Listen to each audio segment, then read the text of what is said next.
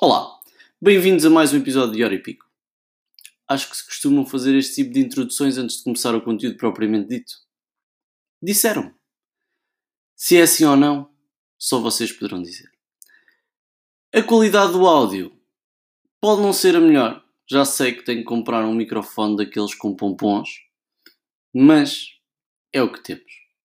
Todas as semanas há uma live uh, no Instagram e depois é replicada, ou, ou não é replicada, é retirado o áudio e posto aqui em podcast. Por isso, tá, vamos começar a ouvir.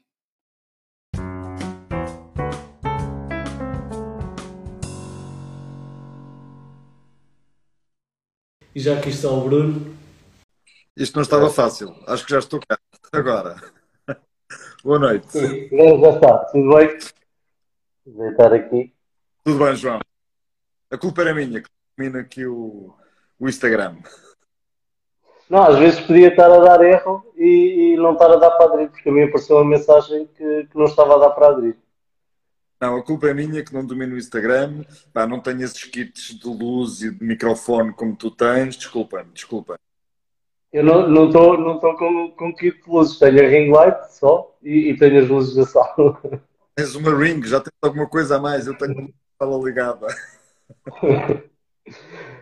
Uh, Bruno, antes de mais, quero agradecer uh, a sua presença, quero agradecer o facto de ter aceito o meu convite para, para estarmos aqui hoje. Pelo menos mais 10 anos em cima, portanto acho que por tu é bastante. bastante... Sim, eu, inicialmente, tra tratamos sempre por você por uma questão de, de respeito, não é? Sem problema nenhum.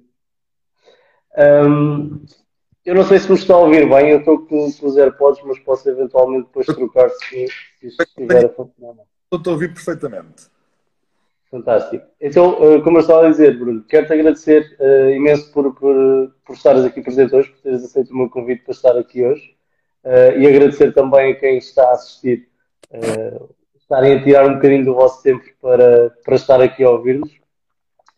E como também já disse à, à, malta que nos está a ver, e, e, alguns já sabem que já estão presentes em outras quintas-feiras, nós temos sempre um breve storyboard, mas eu não sou nenhum entrevistador profissional. Portanto, o objetivo é ser uma conversa bastante tranquila, bastante fluida e discutirmos aqui alguns temas e serve meramente para uh, nos guiarmos. Não devias-me ter avisado, sendo assim, boa noite e obrigado.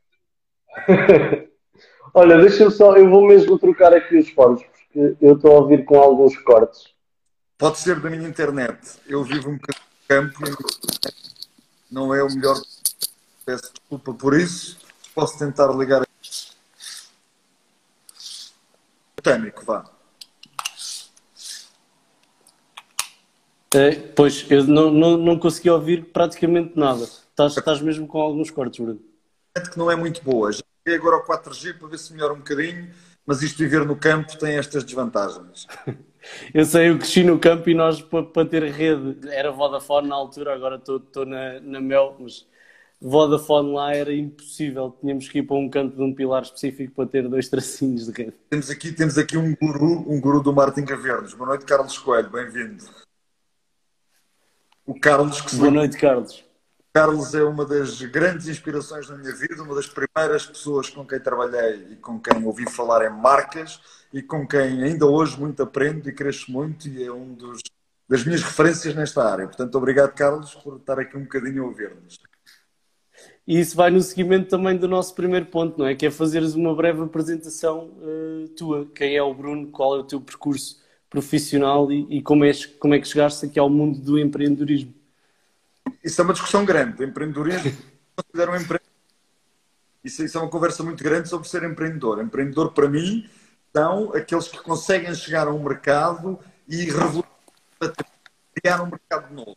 Falo de, de, de Mark Zuckerberg, que criou o Facebook, criou redes sociais que não tinham, o criador do Twitter, que revolucionou completamente um mercado eh, dos o criador do, do, do, Uber, que revolucionou um mercado que estava parado, o mercado de transporte de pessoas estava completamente parado. Para mim, isso é que é empreendedorismo. Quem, como eu, se limitou a criar uma empresa, igual a tantas outras que já trabalhavam nesta área, quanto muito poderei ser um empresário, por neste momento ter mais do que uma empresa, mas não acho que seja um empreendedor. Não criei nada que viesse revolucionar um mercado já instalado. Até mesmo o produto talvez um bocadinho mais inovação, que é uma coisa diferente da tinha criado, que possa ter o Vitor criado no último ano, ainda assim é um produto de inovação e nem sequer eh, revejo uma, um grande mérito porque não fizemos nada que não não conhecêssemos já, uma tecnologia que está a tecnologia croma para fazer, para fazer o recorte e colocar as pessoas dentro de um cenário atual. Criámos um conceito, e isso é que pode ter sabe do sucesso desse produto no último ano, foi o conceito que lhe demos. Não, não foi propriamente empreendedorismo. E a inovação, nesta área, nem sequer para mim é uma história muito romântica, porque aquilo que nós fazemos em comunicação ou em marketing. Uh, deixa aqui, o meu telefone não sei porquê. Pois, o Ricardo está aqui, a dizer, e estamos a ouvir um bocadinho aos cortes. Consigo perceber aquilo que estás a dizer, mas com, com algum esforço. Estava tá, a cortar bastante. Uh, os cortes, é, é, isto é a minha internet que não é, não é grande coisa. Vai agora e perceber se conseguem ouvir um bocadinho melhor. Mas aquilo que eu estava a dizer tem precisamente a ver com a diferença que para mim entre empreendedorismo e inovação ou um empresário. Ou, por exemplo, quem, quem cria uma loja, quem abre uma loja de cupcakes, para mim é um comerciante. Como quem cria uma fábrica de velas é um industrial. E ultimamente tem-se perdido muito esta ideia de chamar comerciantes ou de chamar uh, industriais a quem cria uma indústria ou quem cria um comércio. Pronto, já me parei da inovação. Mas em relação, em relação ao meu percurso, eu começo como jornalista, começo a trabalhar em comunicação no mundo do jornalismo. Depois, no lado das marcas, começo a minha carreira na Delta Cafés, onde estive há alguns anos. Uma passagem breve como diretor de marketing da Smartbox, até que abri uma agência, uma agência focada, a WMK, que fundei há 12 anos, focada na ativação de marketing e no conceito de redes sociais e de marketing digital que estava na altura a surgir. A WMK tem 12 anos. Um, e mais recentemente, uh, há uns três anos, que, que comprámos a, a, GCI, com o seu core na, nas relações públicas, na subida de imprensa, e entretanto o grupo tem vindo, tem vindo a crescer. Nós temos também dentro do grupo uma agência dedicada ao marketing ambiental e à sustentabilidade e uma área de inteligência digital, onde incluímos estes produtos criados no último ano em que tivemos que tirar partido desta tecnologia não, não consegui ouvir a última parte. Agora já deixámos de te ouvir. Continuam com muitos cortes. Eu vou tentar mudar de posição aqui dentro de casa. Pode ser? Digam, força, força. Digam, por favor, se me continuam a ouvir, que eu vou tentar, para garantir que pelo menos temos, eh, temos internet, eu vou-me sentar. Desculpem, aqui isto não, não está fácil, porque a internet em óbitos ainda não é grande coisa. E é onde eu vivo. Mas Vamos ver. Talvez aqui, estou sentado no vão de escada, já me consigo ouvir. Pode ser? Sim, penso que sim. Melhorou um bocadinho, pelo menos? Sim. Ok, então vamos Por mim, lá. sim. Uh, então, estavas a dizer a última parte, a questão da sustentabilidade também está inserida dentro do, do grupo GCI e depois deixamos. Ah, ok. Então, uh, dizia que ultimamente, atualmente no grupo GCI temos a WMK, que é uma agência focada na ativação de marca, que tem o seu core uh, no branding, nos eventos, uh, e também toda a parte criativa e de design está dentro da WMK. A GCI com o core na gestão de marca, gestão de comunicação, assessoria de imprensa e toda a área digital de criação de conteúdo. Uh, a Sustainable, a SSI Sustainable uh, Initiative, que tem o seu core no marketing ambiental e na sustentabilidade, e uma área de inteligência digital ligada, acima de tudo, à programação e também uh, à, à, nova forma de marketing digital, de onde deixamos os eventos virtuais com o Virtual Arena. Atualmente somos quatro empresas dentro do grupo. Eu vou pegar aqui num, num ponto inicial que, que, que falaste sobre o. Só, João, se melhorou, melhorou significativamente a qualidade da Sim, sim, sim, sim, sem dúvida. Então, Agora vou buscar não... o, meu, o meu tripé improvisado, que posso-vos mostrar o que é que é. que é isto, só para não estar a segurar o telefone, está bem? Agora claro vou ver umas sim. imagens muito estranhas, que, que, que é o teto da minha casa. Vão ser os primeiros a ver o teto da minha casa. Ou não. E pronto. Aqui penso que já pode funcionar melhor.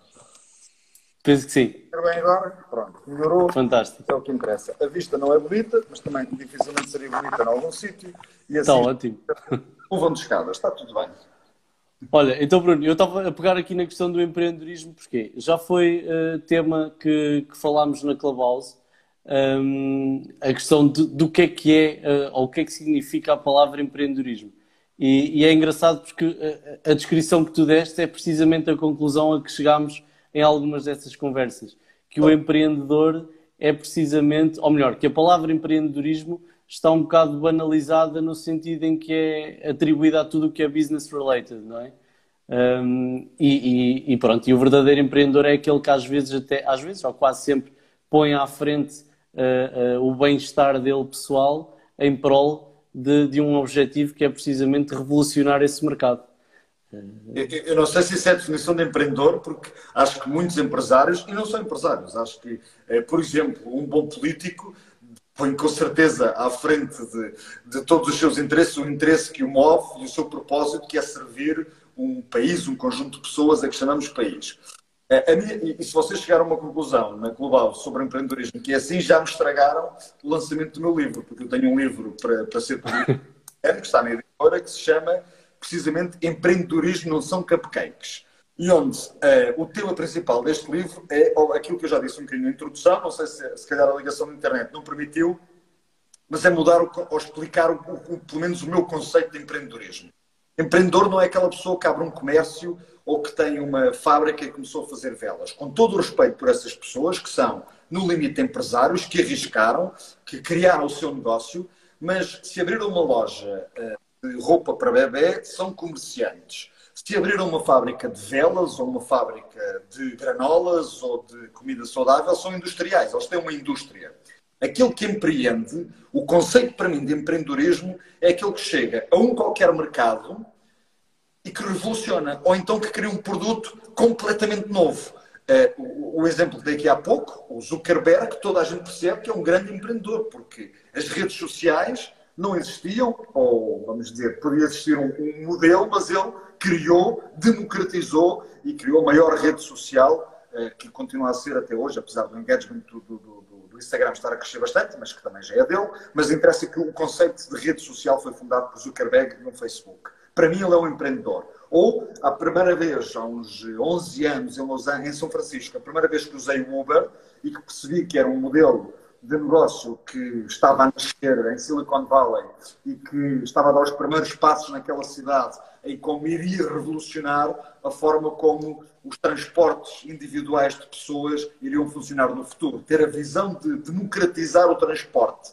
Eh, e nos Estados Unidos tem um modelo de negócio que é um bocadinho diferente daquele da Uber aqui em Portugal. Quando eu conheci a Uber em São Francisco, qualquer pessoa, qualquer singular, se poderia inscrever para à noite no seu eh, carro fazer umas horas extras, fazer um dinheiro extra a ser condutor da Uber. Ela não estava profissionalizada como nós aqui na Europa, que temos, temos esta célebre histórica mania de complicar a vida aos empreendedores, mais uma vez, e de colocar regras a mais para que o mercado tenho uma visão de mercado que é completamente americana, quer dizer, o mercado regula-se sempre, os consumidores fazem o mercado e, portanto, as marcas e as empresas vão ter que se adaptar a essas necessidades. Pelo caminho vão ficar algumas, eh, vão resistir as que tiverem a melhor estratégia, mas nos Estados Unidos, não sei como é que está ainda hoje, não, não conheço o do Uber atualmente nos Estados Unidos, sou simples utilizador quando lá vou, mas quando conheci o conceito a primeira vez e quando a primeira vez olhei para esta Uber e fui cliente da Uber, como eu digo, há uns 12, 11 anos, 10 anos em, em São Francisco, qualquer pessoa se podia inscrever pelo seu automóvel e ganhar um dinheiro extra. E isso é ser empreendedor, é revolucionar no mercado ou no limite ele revolucionar um mercado que existe há algum tempo, do transporte individual de pessoas, mas não naqueles moldes de que qualquer um pudesse usar o seu carro para ganhar um dinheiro extra e para prestar aquele serviço eh, de, de, transporte de pessoas. Isso é ser empreendedor. Portanto, um bocadinho ao contrário, e este livro que vai sair este ano, que se chama eh, Empreendedorismo eh, Não São Cupcakes, fala, acima de tudo, deste conceito que eu defendo de ser empreendedor, que é olhar para o mercado ou criar um mercado novo, e isso sim é empreender. E fala depois, que é uma coisa que temos todos muita dificuldade, incluo neste barco, muita dificuldade de falar dos insucessos, de falar do que é que nos correu mal nos negócios ao longo da vida. Temos um grande problema, não só nos negócios, temos um grande problema de falar do que nos corre mal. mas eu gosto de parar muito tempo a analisar o que é que me correu mal. Costumo dizer que quando os negócios correm bem, ganha dinheiro, quando correm mal, aprendi. Porque perco muito tempo a analisar o fator crítico do insucesso. O que é que me fez ali perder, o que é que me fez ali eh, não ter sucesso, o que é que me fez ali deixar o cliente insatisfeito, onde é que falhei para perder aquele cliente, ou onde é que a minha concorrência, que adoro ter concorrência e sem ela nós não seríamos nada, porque se fôssemos donos e senhores da razão isto não tinha piada nenhuma, eh, onde é que a concorrência foi melhor do que eu e me fez perder aquele cliente. E este livro vai falar de três casos, três case studies de sucesso, de coisas que correram bem e três de coisas que correram mal. E os capítulos têm ainda mais páginas a analisar o que é que, o que, é que correu mal. E às vezes correr mal não é só a empresa fechar, a marca desaparecer ou a marca ter é, mau prestígio no mercado. Às vezes correr mal é não saber aproveitar a oportunidade de dar o salto e ser maior. É, um dos casos que falo no livro é a portuguesa no menu, que eu conheço há uns 15 anos com este serviço que o Uber presta. Em Lisboa, há uns 15 anos, é, uns jovens inovadores criaram, aquilo era empreendedorismo, criar um serviço que pedia a comida ao no menu, tinha um número de telefone, tinha um site com uma lista de menus de restaurantes, é, e eles iam ao restaurante buscar a comida e eu pagava a porta de casa. Como um utilizador burocrático que sou, que gosto de pouco de sair de casa para alguma coisa, evito de sair de casa é para trabalhar e pouco, se puder trabalhar em casa, gosto de fazer em casa, era um utilizador uh, abusivo do no menu. Mas a Numenu não se modernizou, não percebeu o seu consumidor, não entrou nas aplicações, não facilitou a vida a quem lhe comprava, não permitia pagar na aplicação, eu tinha que pagar ao senhor. Eu, a muito custo começou a trazer um multibanco com eles e eu pagava com o multibanco, mas eu quero, eu, os consumidores, querem comodidade, querem na aplicação poder escolher, não quero falar ao telefone, queres falar ao telefone, se puder tudo, são as mensagens, liguem eh, com uma coisa importante, não, não me façam ligar eh, para, para pedir uma, uma refeição, que com todo o respeito pelo mercado da hotelaria, porque gosto muito de comer, mas é um, é um utilitário para mim. Comer é, um, é só uma necessidade para continuar a existir. Se me apetecer muito uma experiência, vou a um bom restaurante. Em casa, quero comer e não perder tempo com o almoço ou com uma coisa qualquer que estou a fazer. Portanto, não quero ligar e estar não sei quanto tempo ao telefone com alguém. Esse é um dos exemplos como no menu não se atualizou e não, não, não apanhou o barco da Uber ou a moto da Uber para o crescimento que, que eles tiveram. Portanto, se vocês chegaram a essa conclusão, se que empreendedorismo não é abrir uma empresa, é mudar um, uma, um setor ou mudar ou criar um produto de raiz, chegaram àquilo que eu também acho que é o empreendedorismo. Exatamente. E achas que, que essa questão da, da, da, falha, que nós falámos também aqui com o Ricardo Marinho uh, noutra, noutra live, Uh, que, ele, que ele é bastante adepto de, de, de falar sobre, sobre falhas, sobre falhanços. Um, achas que é uma questão cultural? Tendo, tendo, já acompanhado outros mercados de outros países, achas que em Portugal uh, ainda nos custa muito falar da falha por uma questão cultural? Ou, ou lá fora também acontece igual?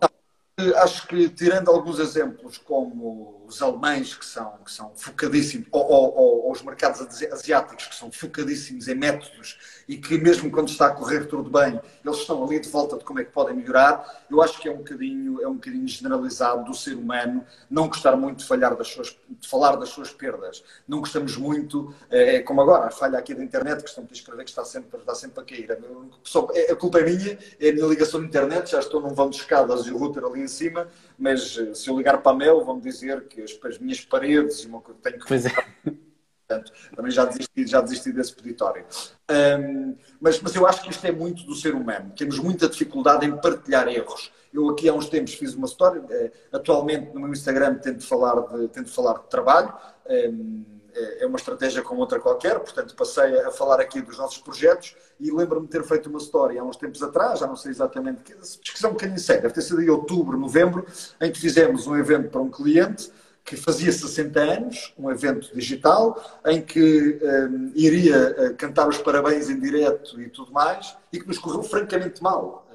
Uh, uh, houve falhas de, de, de, internet, mas houve falhas também de, do nosso sistema, e aquilo correu realmente mal. E eu que tinha dito nesse dia no Instagram, ou quando falei sobre a minha agenda e disse que um, hoje vamos ter os 60 anos de uma marca, não lembro se revelei ou não, mas é como correu mal e por respeito a essa marca não o vou dizer agora, mas lembro-me ao fim do dia ter feito um post a dizer hoje correu mal o dia, hoje falhei. É, sempre que a minha equipa falha, sou eu o principal responsável. Não interessa se foi técnico o erro, se foi uh, de alguma pessoa nossa, se foi de um cabo que se partiu. Interessa que falhámos e aqui estou para assumir, para dar o peito às balas, como fiz nesse dia, em que a primeira coisa que fiz foi pedir desculpa ao cliente e dizer que, obviamente, não ia cobrar aquilo e que ia compensar no futuro, uh, mas isso, e por isso é que os eventos é uma área onde somos normalmente bem pagos, porque só tem um take para correr bem, não há um segundo de 70 anos, era naquele dia, aquela hora, que o fundador tinha que cantar os parabéns e correu mal. A minha equipa, eu falhei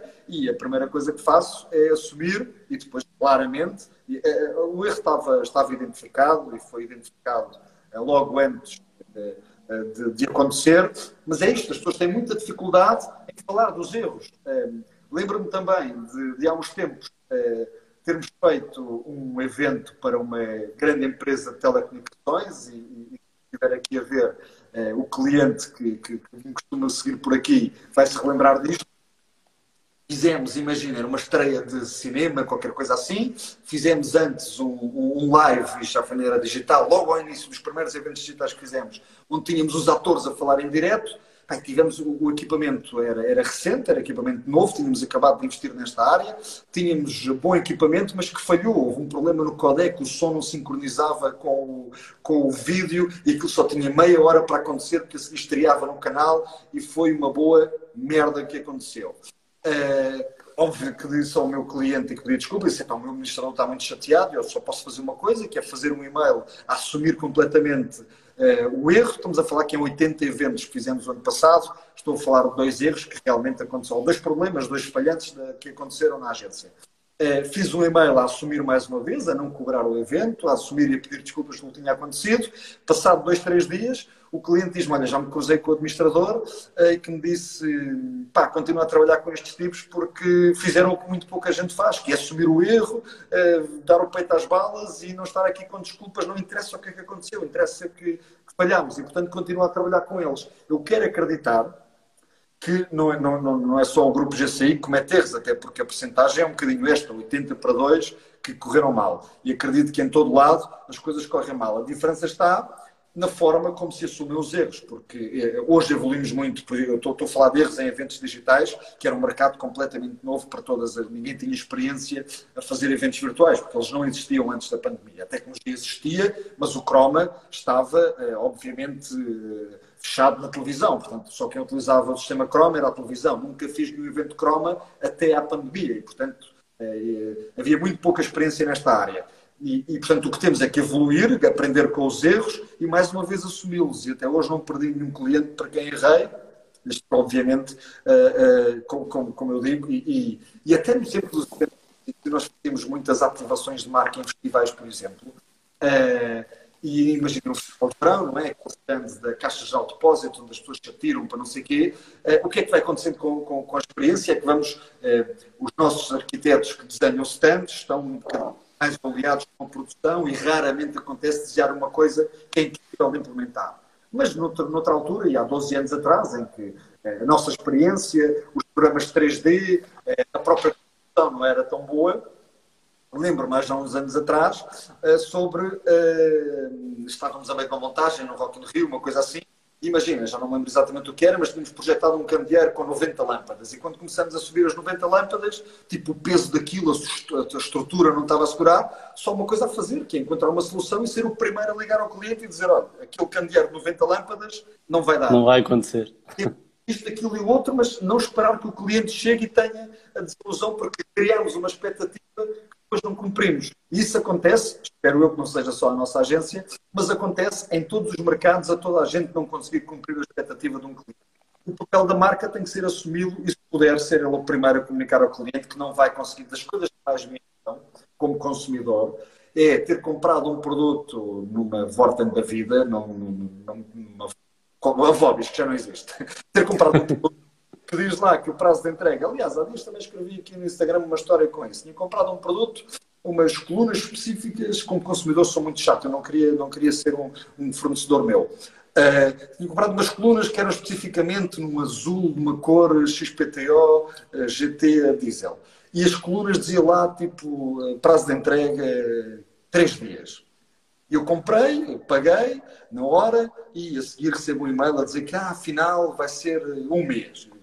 A expectativa que me criaram foi três dias. Um mês, ok, vamos lá esperar um mês. Ao fim do mês recebo mais um e-mail a dizer que ah, afinal ainda está mais não sei o quê. O que é que faço? Desisto e queixo-me. Tipo, não me criam uma expectativa que não consigam, que não consigam cumprir. E a segunda vez, nem foram eles que me contactaram. Fui eu que ao fim do mês perguntei, então as minhas colunas. E, portanto, não é esta a postura que uma marca tem que ter perante, perante o seu cliente. Vou falar de coisas que não têm interesse nenhum, não é? Desculpa. Não, mas é, é, é exatamente isso. Quer dizer, se, eh, se, se, as, se as próprias marcas, se os fornecedores de produtos ou serviços estiverem à espera que o cliente se queixe, não mostram de todo qualquer preocupação com, com quem, quem as está a fazer viver, não é? Quem as permite viver, que são os clientes. O cliente sentir-se importante. Eu, como cliente, quero me sentir importante. Quero saber que aquela marca isto não tem a ver com o preço do produto, nem com o posicionamento de se é um produto de luxo ou não. Obviamente, normalmente, o serviço em produtos de luxo, há pouco estava aqui o meu amigo Rui, que trabalha na, na Bentley, estava aqui, quando eu compro um Bentley, eu quero que ele, que não comprei nunca,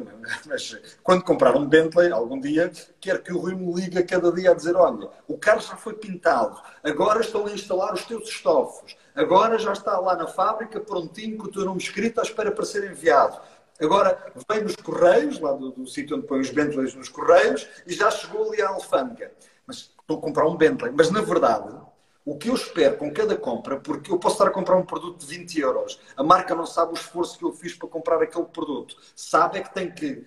20 euros é um negócio justo, foi o preço que a marca pôs para aquele produto. A minha expectativa é ser bem tratado sempre pela marca. E portanto, eu não quero que eles defraudem esta minha expectativa, que é não me dizerem nada, ter que ser eu a perguntar, então, os meus ténis já vieram porque disseram que vinham um dia, não sei o quê. E então agora, com este com esta nova preocupação de, de, de, das vendas online, porque está toda a gente a aprender a vender online, quer dizer, as coisas na pandemia. Há dias falava, falava com, uma, com uma empresária portuguesa que me dizia que passou de 35 encomendas por semana para mil, que teve que montar em plena pandemia toda uma logística e, to, e toda uma aprendizagem de uma linha de montagem para passar de 35 encomendas para mil e para manter o cliente satisfeito. Este até é um bom exemplo, porque eu conheço a marca em questão e que vai ao detalhe de personalizar toda a comunicação que vai na embalagem que vem e fecha toda a experiência, mas isto é muito difícil de fazer, portanto, é muito difícil de uh, conseguir manter agora nas vendas online e então para mercados de luxo, como é que, se eu antes eu era uh, Gucci, eu diferenciava-me porque tinha uma loja na Avenida da Liberdade em que,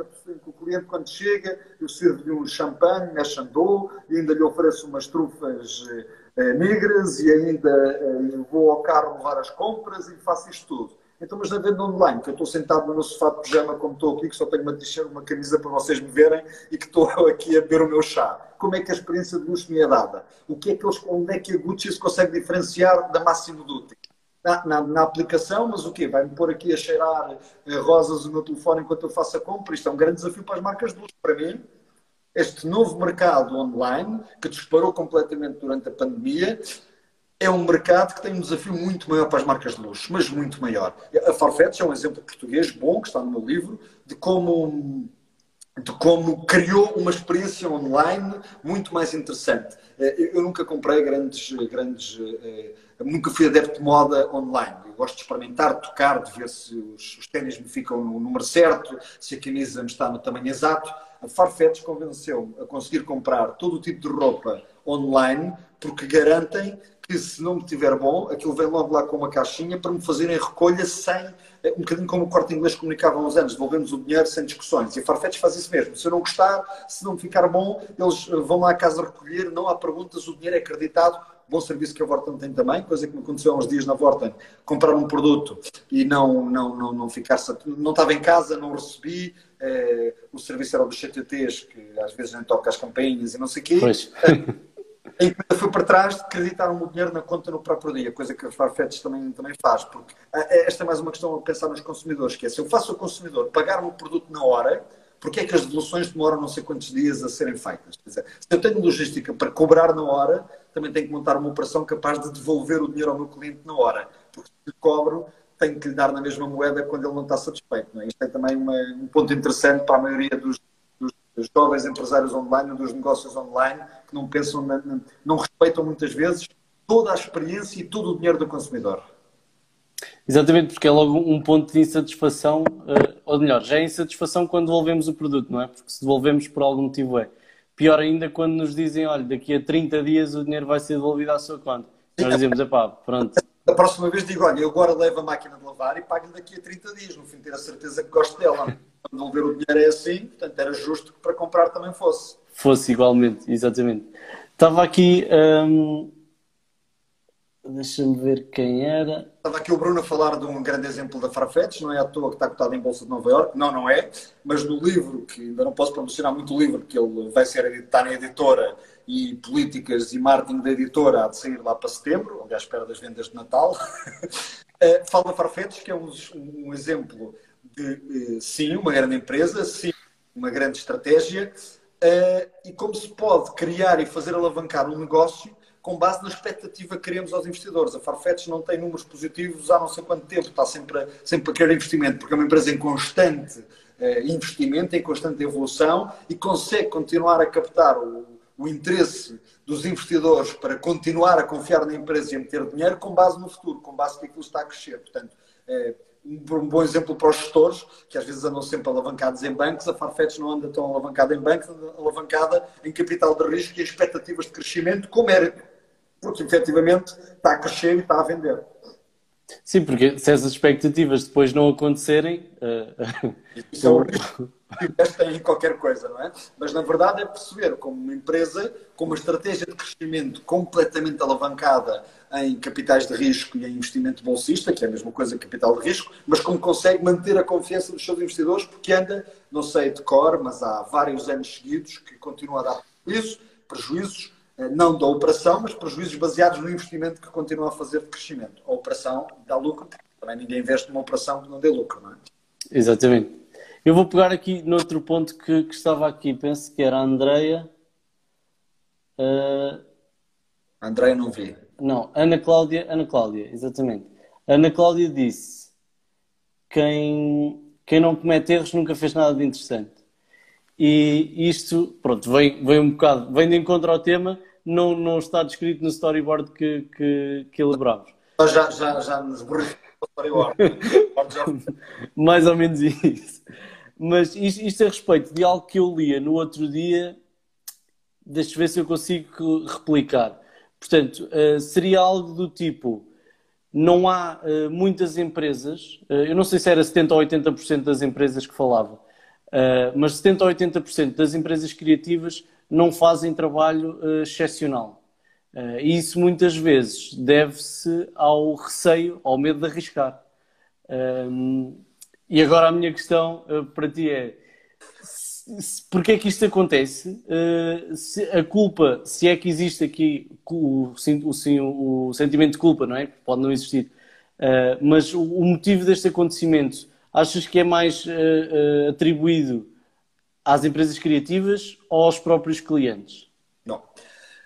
quando as coisas correm muito bem, foi o cliente. Quando correm muito mal, foi a agência. É? Portanto, é, é, um bocadinho um lema que temos neste, neste mercado. Tudo acontece no binómio, quer dizer, tem que ser na, o cliente. Eh, eu gosto muito da, da Bang e gosto muito da sua diretora criativa, que é responsável pela comunicação da Control, que é fantástica. É um case study internacional dentro da própria Control, a comunicação que ela faz, mas eu conheço a cliente dela também, que é possível por ter uma cliente que, obviamente, lhe dá a liberdade para criar aquilo. Já, já tivemos aqui dentro da agência um criativo, uma criativa que, que, cada vez que lhe pedíamos coisas giras e cada vez que dizíamos, ah, pá, isto podia estar mais generalizado, se eu trabalhasse preservativos é que era. Era, era sempre, se, se ele trabalhasse outra coisa é que aquilo era giro.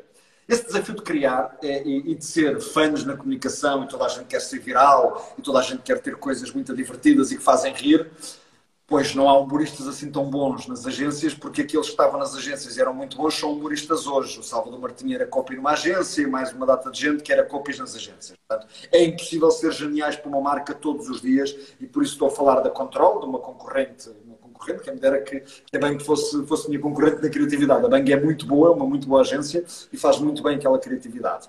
É muito difícil criar e ser geniais todos os dias daquela forma, com humor não há mais criatividade, aquilo que dizias é que 80% não são geniais. Bom, nós também vemos os programas de televisão de humor, eh, e também vemos as novelas, e também vemos os. E 80% dos filmes que vejo também não são geniais. E eu admiro muito, 80% eh, se calhar não, porque já agora com, com o IMDB conseguimos analisar se aquilo tem algum interesse ou não. Mas É, a profissão que eu mais invejo é de guionista, porque acho que aquilo é de uma criatividade brutal ter uma, uma ideia para um filme, desenvolvê-lo, escrever um guião, acho que é uma coisa, é a profissão que eu mais invejo. Gostava de ter ideias daquelas todas as semanas, como têm os guionistas. Mas, na verdade, grande parte dos filmes, muitas vezes, é, são, sucessos de bilheteira, ou então no cinema, ou vão para a televisão porque é mais barato vender, e, portanto, é, ser geniais todos os dias, é muito difícil.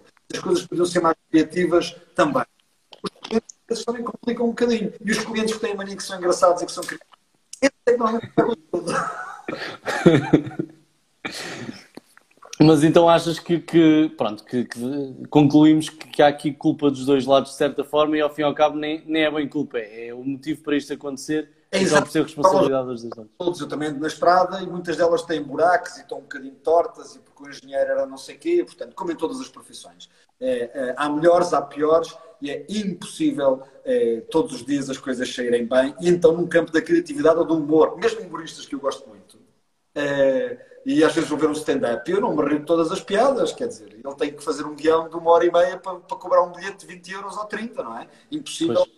Hora e meia que eu saia dali, se no fim daquela hora e meia eu no dia seguinte contar aos meus amigos três partes daquele, daquele storyboard, e se lembrar da punchline, ele foi muito bom. Igual como nos anúncios, a cada break de anúncios do telejornal passam oito, se eu me rir com dois, correu bem. Rir se tiver que rir, porque isso também é uma ideia que temos todos que os anúncios têm que ser fãs e divertidos, não é? Podem ter uma mensagem eh, didática, podem ser para chorar, podem só ser informativos, portanto, eh, vamos todos sempre pelo caminho de, de ser fãs, porque a vida já é cinzenta e bora demais para que eu na publicidade quero, quero me rir um bocadinho, não é? Mas eh, a proporção para mim é essa, se num break de 10 vídeos de 10 anúncios eu eh, ficar ali com um sorriso com dois, eh, esta semana os criativos estão inspirados. E isso vem, vem num ponto também que, uh, pá, e agora estão-me a vir uh, à cabeça três cliques ali naquele livro. Uh, e já vamos aqui responder à questão do, do Bruno. Um, vem de um ponto que, que, que, eu também li nesse livro que, que diz o seguinte: anunciar, ou faz sentido anunciar um, criar, fazer anúncios criativos? Assim é que é. Faz sentido fazer anúncios criativos ou basta termos a mensagem? Uh, e eu liguei isto também com algumas conversas que tivemos na Clubhouse. Se o anúncio não for criativo, ele não é um anúncio, aquilo é informação. Portanto, uh, se, eu, se eu for para ali ler um comunicado, é informação, não é publicidade. Portanto, uh, se não tem criatividade, então aquilo podia ser um press release que eu mandei para as redações e que leem. Um anúncio tem que ser criativo. Ponto. Isto não não é discutível.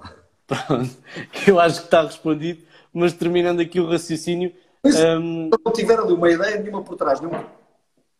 se ele não tiver criatividade, aquilo é, um, é, é, é, informação. Portanto, sem informação não, não, não tem que pagar para, para passar ali. Está a passar nos telejornais ou está a passar na, na, em rodapés? Ou... Rodapés é informação. É, é, aquilo que a nossa indústria criativa faz é, obviamente, criar conceitos, criar histórias para produtos e marcas. Se eu não tenho uma história que ela é criativa, claro, não vou contar o dia que o senhor eh, que fundou a marca, que sapatos é que usava. Eu tenho que levar a visão dele, tenho que dar romance, romance à história para que ela tenha algum interesse. Se eu quiser só contar a história do fundador com uma série de outras eh, de outras uh, nuances, que sejam, por exemplo, as dificuldades que ele passou para fundar a empresa, essa coisa, isso é uma é notícia para os jornalistas. Os jornalistas é que fazem esse tipo de entrevistas. Eu não compro 15 segundos de anúncio de televisão que custa um rim para dizer que o senhor vivia com os filhos quando fundou a marca. Quer dizer, eu quero vender quando compro aquilo.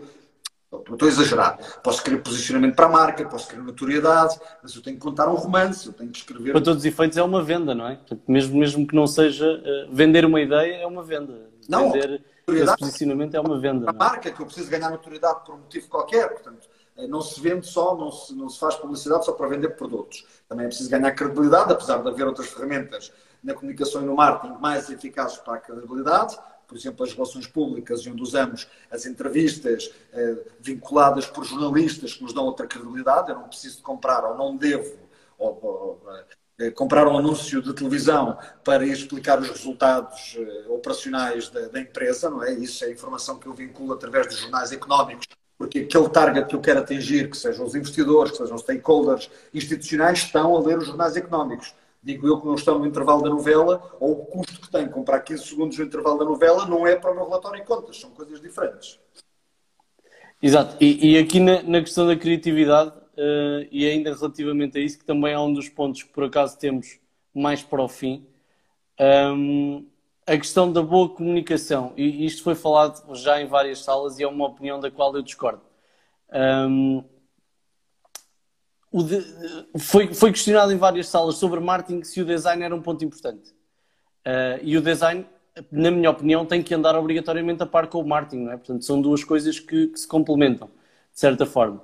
E, e ah, então. Outra, mas vá, faz lá a tua pergunta, já lá vamos. Diz isto. Não há uma sem a outra. Dizer, eh, quando, quando referem design, estão a falar de design de produto ou packaging. É, é, ou até o gráfico, Portanto, tem, tem, mas tem que estar tudo ligado, eh, porque em primeiro lugar vem a parte da estratégia, não é? Eh, e depois o design. Packaging é parte interessante do produto. Eu não compro um shampoo sem olhar para o seu packaging e sem, e sem me transmitir nenhuma emoção. Eu não compro um, um, sei lá, uma simples eh, garrafa de gin, eu olho para o design das garrafas e aquilo transmite-me alguma emoção sobre a marca que me faz escolher. Portanto, eh, o design é parte integrante, o packaging, ou a forma, o próprio design industrial, a forma que o produto tem, porque senão deixava, deixava de haver marketing e só tínhamos utilitários, não é? só tínhamos produtos que têm uma utilidade. É, detergentes, todos ali a granel e eu levo numa garrafinha eh, como enfim, como aliás, como se vendeu durante muito tempo alguns dos produtos em, em Portugal, mas na última metade do último século eh, deixámos a Revolução Industrial, que era a inovação até a época, que era criar produtos úteis, para criarmos produtos com emoções e para começarmos a falar em conceitos de marketing e já não é só uma bebida, é que esta bebida desta marca o que é que me transmite, que outros valores é que me comunica. Não é só saber fazer uma, uma camisa uh, em máquinas que fazem camisas, é ter, usar determinada marca que me transporta para uma emoção que ela me comunicou. Não é só ter um carro que me transporta daqui e ali, eu quero conduzir um carro que me transmite o espírito esportivo da BMW, ou confiante da, da Mercedes, ou seguro da Volvo, aquilo que cada marca comunica, ou inovação da Tesla e ambiente e sustentabilidade. Exatamente, eu, eu concordo totalmente com, com essa perspectiva e, e fiquei de veras impressionado uh, com, com algumas pessoas do marketing uh, em Portugal e do marketing digital em Portugal que descuram completamente a parte do, do, do design mas não é descuram, ou seja, quando eu digo descuram parte do design, não estou a dizer que têm um mau design, porque também não sou eu que vou avaliar o trabalho deles, não é? Eh, é o consumidor. Estou a dizer que desvalorizam totalmente uh, o trabalho dos designers. E, e fiquei, uh, é, uma, é uma, uma questão que, que eu discordo totalmente, ou seja, concordo com a tua perspectiva. Forma e conteúdo são as duas igualmente importantes. Exatamente. E, e, e fiquei, fiquei um bocado impressionado. Portanto, a minha questão acaba por se tornar numa pergunta retórica, tendo em conta aquilo que, que, que temos estado a falar, não é?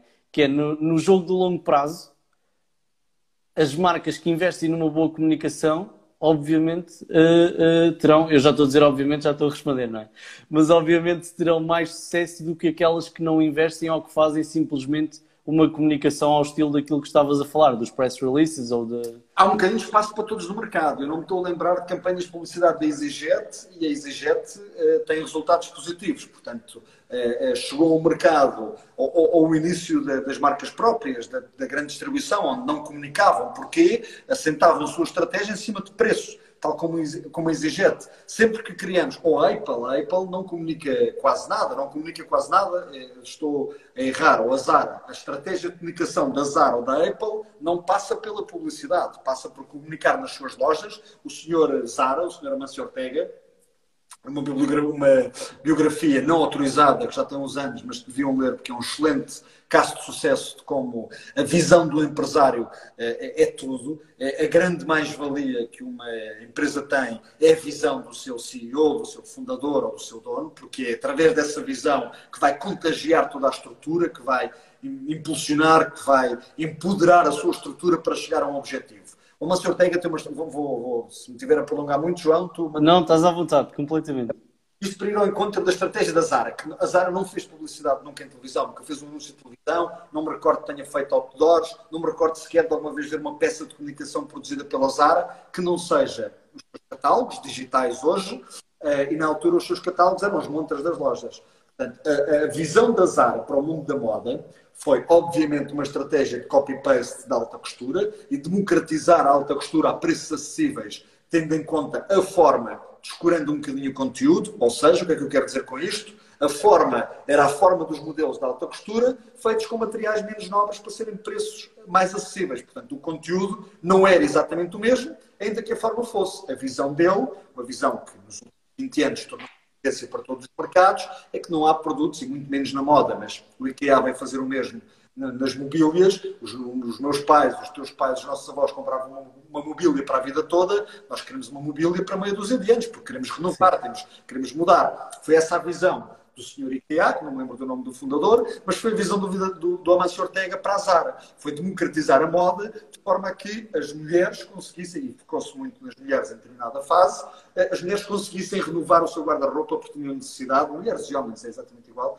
necessidade de, de, de, de vestir coisas novas porque as faziam sentir melhor, que as faziam sentir mais alegres. Em determinada altura, o Monso Ortega diz três ou quatro coisas sobre a sua estratégia para a Zara que me fascinavam. A primeira é que só tinha dinheiro para comprar a melhor loja da cidade ou não entrava naquela cidade. Não ia abrir uma loja numa rua secundária, num centro comercial que não era muito bom. Quando ele chegava a cada cidade, qual é a melhor esquina? É a do Chiado? É, quanto é que custa? Não tenho dinheiro agora. Quando tiver é para aí que eu vou, porque eu quero a loja na melhor zona da cidade. Depois, quero as melhores lojas. Eu quero vender roupa na Zara com a mesma experiência que se eu entrasse na Armani ou na Gucci. Portanto, as lojas da Zara têm luz, têm felicidade, estão sempre bem arrumadas, exceção feita à, zona de sal, à altura de saltos, mas têm uma organização atípica para o preço que praticam. Hoje tem mais concorrência e para hoje é, é, é muito mais normal para nós vermos até uma Primark com lojas muito semelhantes à Zara, mas a Zara começou a fazer isto há 20 anos. Portanto, a loja tipo da Zara há 20 anos não era muito diferente da loja de hoje e implicava uma visão para um produto low cost completamente inovadora para a época. E depois, em determinada altura, na biografia do Amancio Ortega, ele diz outra coisa, que ele focou-se na felicidade das mulheres e não no produto. O objetivo dele era que uma, e mais uma vez estou a falar de mulheres, e era igual para, estou a falar muito de mulheres porque foi aí o seu crescimento, mas é exatamente igual para os homens. Portanto, é quando, em determinado momento, nós nos sentimos deprimidos, nos sentimos que o dia correu mal, eh, discutimos com a mulher, eh, o que quer que seja, vou passar uma Zara. Vou passar uma Zara porque me transmite felicidade. Ainda que eu não compre nada hoje, mas vou ver a moda, vou ver as tendências, vou ver gente gira dentro de uma Zara. Este é um posicionamento que eu acho brutal, que é deixar de vender roupa para começar a vender modo de vida, que é um modo de vida com uh, bem-estar, com alegria, com felicidade, e eu vou procurar isto dentro de uma Zara. Esta visão há 20 anos era completamente inovadora. E como é que ele investiu nesta visão? Não investiu em publicidade, ao contrário de outras marcas, e canalizou o investimento para ter boas lojas em boas zonas da cidade, sempre arranjadas. Não há uma lâmpada fundida dentro de uma Zara. Eh, eh, se estiver fundida à noite já está mudada. Portanto, a manutenção daquelas lojas, o pormenor de mudar montras de 15 em 15 dias ou de eh, não sei agora como é que está, mas eh, todas as semanas, ou mudar as, as montras regularmente, isto deve-se à visão de Amancio Ortega, que conseguiu chegar, hoje já não é, mas conseguiu chegar ao mais rico do mundo com um mercado como o da moda, onde grande parte das marcas que lideraram o mercado da moda foram à falência. Hoje, as marcas de alta costura estão um bocadinho como os automóveis, estão-se a concentrar em dois ou três grupos, grupo da Louis Vuitton, que já é dono de uma série de outras marcas, e mais meia dúzia de grupos para conseguirem sobreviver. Porque sempre foi um mercado onde não teve grandes margens. E o Mancio Ortega consegue criar um império e chegar a um dos homens mais ricos do mundo à conta da moda. Isto é de alguém que é um gênio e que tem uma visão para, para, para mais uma vez inovar e, e, e revolucionar o mercado. Mas aí e, temos também o papel do design uh, presente em todo o posicionamento da, da própria marca, não é? Então, seja design de interiores, seja. Da loja, até a forma simples como, seu, como existe o seu logo. O logo é a coisa mais básica e simplista do mundo. Eu falava, eu falei tanto sobre a Zara, eu também no início uh, falei da Apple. A Apple, eh, a Apple é um excelente exemplo de quem percebe o consumidor, porque a Apple não inova praticamente nada. A Apple não inventou um MP3, o MP3 é um registro da Grundig. O MP3 começa a ser comercializado pela Grundig e pela Philips. A única coisa que faz, ou que fez, única, que me dera ter uma única coisa assim na vida, não é? O grande segredo do Steve Jobs era democratizar as coisas e torná-las fáceis. Ele torna o iPod, não sei, que, João, que idade é que tu tens? 27. 27. quase da minha idade. Eh, quando eu comecei a usar um MP3, era uma coisa complicadíssima. Nós tínhamos que passar um CD no computador com um, um conversor para MP3, depois tínhamos os leitores de MP3 que eram umas pens, que era preciso pegar nas músicas e meter dentro da pen. A experiência no leitor de MP3 era horrível porque aquilo, os botões eram maus. O Steve Jobs criou o iPod e facilitou, democratizou o uso da música. Depois mais, é, pensou não só no leitor como no modelo de negócio pensou numa loja chamada iTunes onde me vende aquela música. É, isto é genial para uma empresa que fazia computadores. Só que ele tinha um problema com os computadores, que não eram rentáveis. Ele fazia computadores que eram muito à frente do seu tempo. Por isso faliu duas vezes a própria empresa e foi expulso, expulso duas vezes da Apple. Pois. Foi, fundar, foi fundar a, a, Dreams, não, a Dreams é portuguesa, foi fundar a, a, que foi comprada, fez o Play Store e foi comprada pela Disney. Um, eu não, não me estou a recordar do nome. Provavelmente a Disney foi a primeira, a primeira. Mas estou a ver o logo, que tinha muitas cores também. Levou. Mas não me recordo. E os computadores que ele fazia eram muito à frente para, muito à frente para o seu tempo. E não tinham um mercado caseiro. Só funcionavam, eh, eh, eram bons para quem trabalhava em artes gráficas e investia numa máquina assim, mas para ter em casa as pessoas não compravam um Apple. O investimento eh, não havia. A Pixar está aqui a dizer Sephora Self-Love. Olha que tão, tão bonito o nome. A Pixar, exatamente. Ele duas vezes que faliu a própria empresa dele foi para a Pixar porque os computadores que, eles tinham, que ele tinha desenvolvido na Apple eram muito bons para trabalhar gráficos. Mas a maioria das pessoas não queria trabalhar gráficos em casa e, portanto, não conseguiu eh, fazer escala para vender os seus computadores. Um, e dessa, de uma empresa que tinha essa visão de consumidor e que nos, nos, computadores não conseguiu, ele salvou a Apple, ele é o que é hoje, por causa de ter criado o iPod e a seguir revolucionou o mercado das telecomunicações ao fazer o iPhone. Mas tudo isto com tecnologia que não é dele. Ainda hoje, eh, os iPhones que nós compramos têm um ecrã Samsung. O ecrã Touch foi inventado pela Samsung e ele faz o primeiro iPhone com o ecrã da Samsung. Ainda hoje o 5G eh, eh, veio tarde para, para a Apple, o 3G chegou às videochamadas, a Apple foi o último a lançar o FaceTime, porque ele não queria, ele queria muito pouco de novo, ele criou muito pouco de novo. Ele percebeu foi as tendências, percebeu aquilo que ia funcionar e tornou fácil, democratizou em nível de software e não hardware. Portanto, são tudo sem fazer um anúncio, mas o seu produto era tão magnético, era tão bom e os seus fãs gostavam tanto daquilo que era a melhor, a melhor eh, costuma-se dizer que a melhor publicidade é o boca a boca, não é? E, portanto, é, eu, eu, costumo dizer que a melhor publicidade é a qualidade do produto. Se o produto for mesmo muito bom, deixa que isto vai democratizar e vai fazer viral e, e, e vai chegar lá. Com a ajuda da publicidade ou de outras ferramentas do marketing, pode chegar lá mais depressa porque conseguimos fazer buzz e amplificar a mensagem para chegar a mais, eh, a mais consumidores. E, e, talvez tenha sido, só se tenha tornado uma das grandes comunidades do século XXI, se não a, a maior ou das maiores. Os Apple Mani é. Apples Addicted. sim, sim. Os Apple Addicted. Quem se, quem se habitua a usar uh, um universo Apple com tudo o que permite ter, uh, é sem dúvida dos, dos gadgets mais fiáveis que, que, podemos ter. Eu quase eu troco de computador a cada 5 anos ou uma coisa assim, porque para a utilização que faço do computador, é um Apple dura-me 5 ou 6 anos, e de iPhone quero sempre o último, porque esse é o meu principal device e é onde eu estou sempre a mexer. Exatamente. Uh, olha, eu vou pegar aqui atrás na questão do Bruno, que ficamos aqui de responder. Deixa eu ver se eu encontro. É boa pessoa de certeza. Esse nome. Bruno Pereira, exatamente. O Bruno diz assim: o Bruno referiu alguns pontos de liderança. Gostaria de saber qual a sua opinião sobre liderança e quais os pontos essenciais para ser fundamentalmente um bom líder. Bom, eu não tenho, não tenho, não tenho a receita para ser um bom líder, portanto, não sei exatamente o que Aquilo que, que eu acho que um líder deve ter e aquilo que marca uma empresa é, acima de tudo, visão. O que se quer do líder não é que ele saiba como é que funciona o mercado hoje, não é que ele saiba como é que a sua empresa está hoje a responder. Para isso tem que haver um bom diretor de operações, um bom diretor de marketing, um bom diretor de logística, uma boa produção. O que se quer um líder é que ele inspire e tenha visão de futuro. É, eu costumo dizer que eu não tenho sentimentos para com o passado. O passado a mim não me paga contas. Portanto, é, quando começam a perguntar por portfólio, eu digo assim, eu posso mostrar o portfólio, mas ele vale muito pouco. Eu acho que lhe vale muito mais ouvir-me agora o que é que eu agora posso fazer por si no futuro do que propriamente o que fiz lá para trás. Porque aquilo que está feito no passado é fruto das circunstâncias daquela altura. Hoje não valem de nada. Então, é marketing é só sociologia. Aquilo que fazemos em marketing em comunicação é só analisar pessoas, catalogá-las e pô-las em grupos. Eh, cada vez mais colocamos numa soma de nichos, porque o mesmo consumidor consegue estar hoje na Amadora ou em Bruxelas a comprar o mesmo produto que em Brooklyn e o consumidor de Portugal e de Bruxelas pode ter 40 anos e o de Brooklyn 15 quando eu comecei a gostarem do mesmo produto e estarem ao mesmo tempo a comprá-lo e receberem-no na sua casa na mesma experiência ao mesmo tempo. Quando... É a magia das comunidades virtuais. É, é, é, a magia da globalização. É a magia da globalização. O que, o que a globalização permitiu foi haver essas comunidades, esses nichos, e, e permitiu que, que aparecessem mais mercados. Porque quando não tínhamos esta facilidade de comércio, era muito difícil para uma marca inovadora, para uma marca que era de nichos, que ia, que ia fazer, imaginem, camisas cortadinhas com quadrados todas as cores, porque existiam no mundo muito poucos consumidores para ela. Se, se o mercado não fosse global e a distribuição não fosse fácil, essa marca ia existir durante muito pouco tempo porque não conseguia viver só na sua comunidade.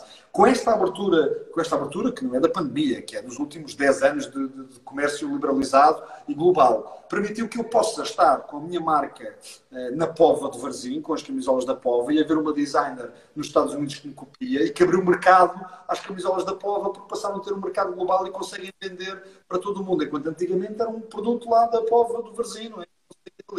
Portanto, um, ehm, o que eu estava a dizer com isto, já me perdi pelo meio tanta conversa sem interesse, é que o que se quer de um líder é precisamente tenha esta visão, tenha a visão do que é que vai acontecer a seguir, de para onde é que a minha empresa quer ir e responder acima de tudo sempre na ponta da língua a uma pergunta que muitas marcas e muitas instituições não conseguem responder.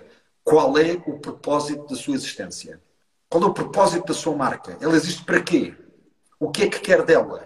Para onde é que vai continuar a caminhar e para onde é que leva os seus seguidores? Isto é fundamental para um líder ter esta resposta sempre na ponta da língua, porque se não houver estratégia, costumo dizer que o importante não é, é, é mais importante a direção do que a velocidade, não é? Porque é, eu, se for muito depressa e me enganar, parto e parto-me todo. Se eu for na direção certa, posso ir mais devagarinho, mas eu chego lá. Posso chegar um bocadinho atrasado, posso chegar com mais cansado, mas chego lá. E, portanto, o, acima de tudo, o que eu acho que um líder tem que ter é, e tem que levar a sua empresa na direção certa.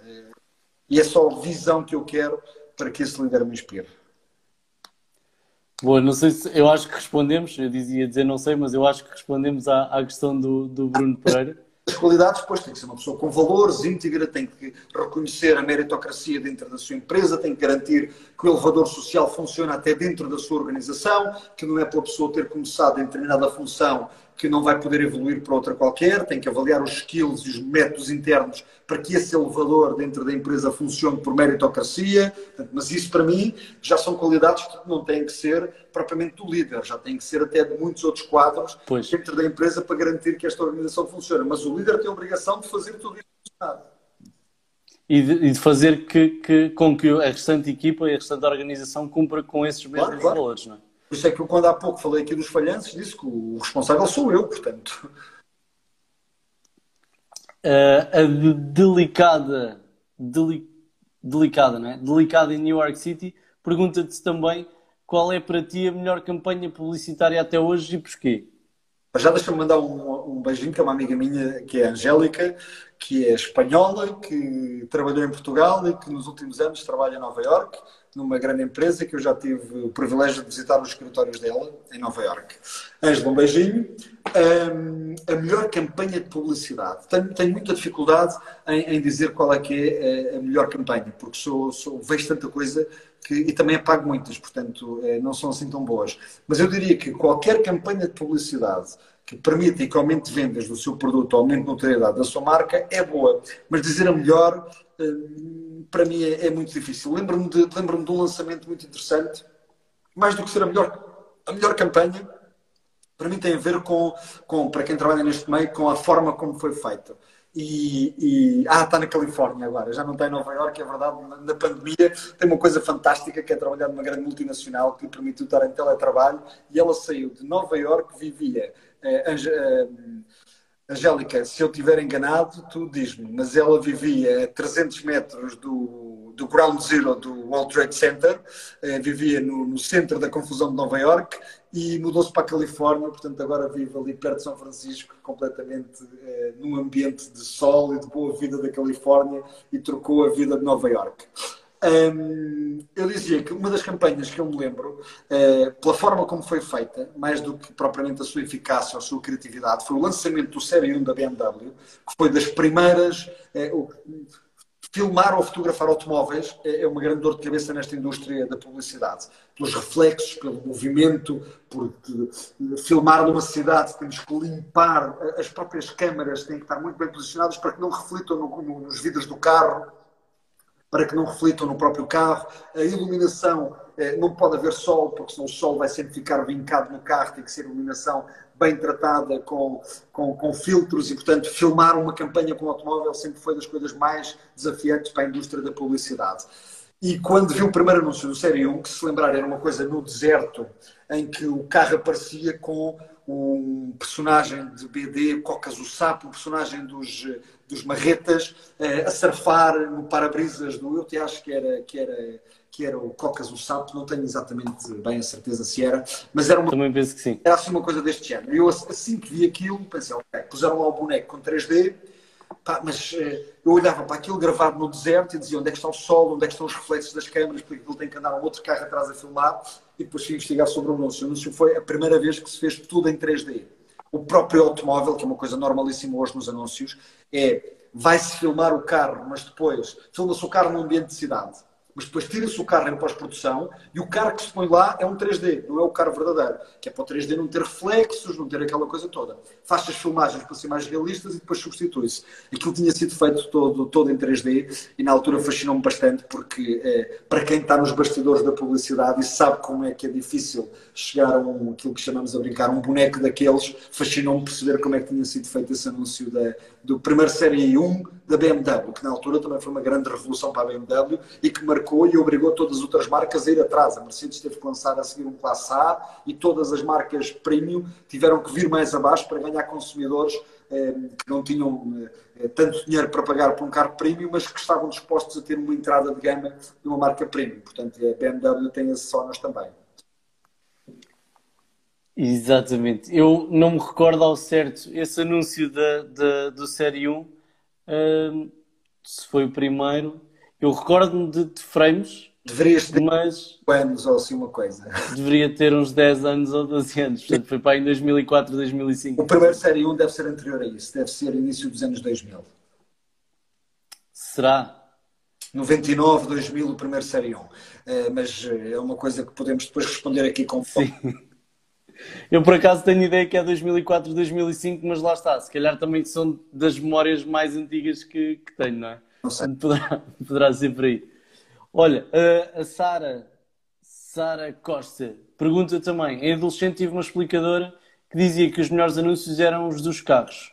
E falo, e de facto hoje, passados uns anos, poucos, considero mesmo que há muita inovação, concordam? Acho que a resposta uh, aqui à pergunta anterior?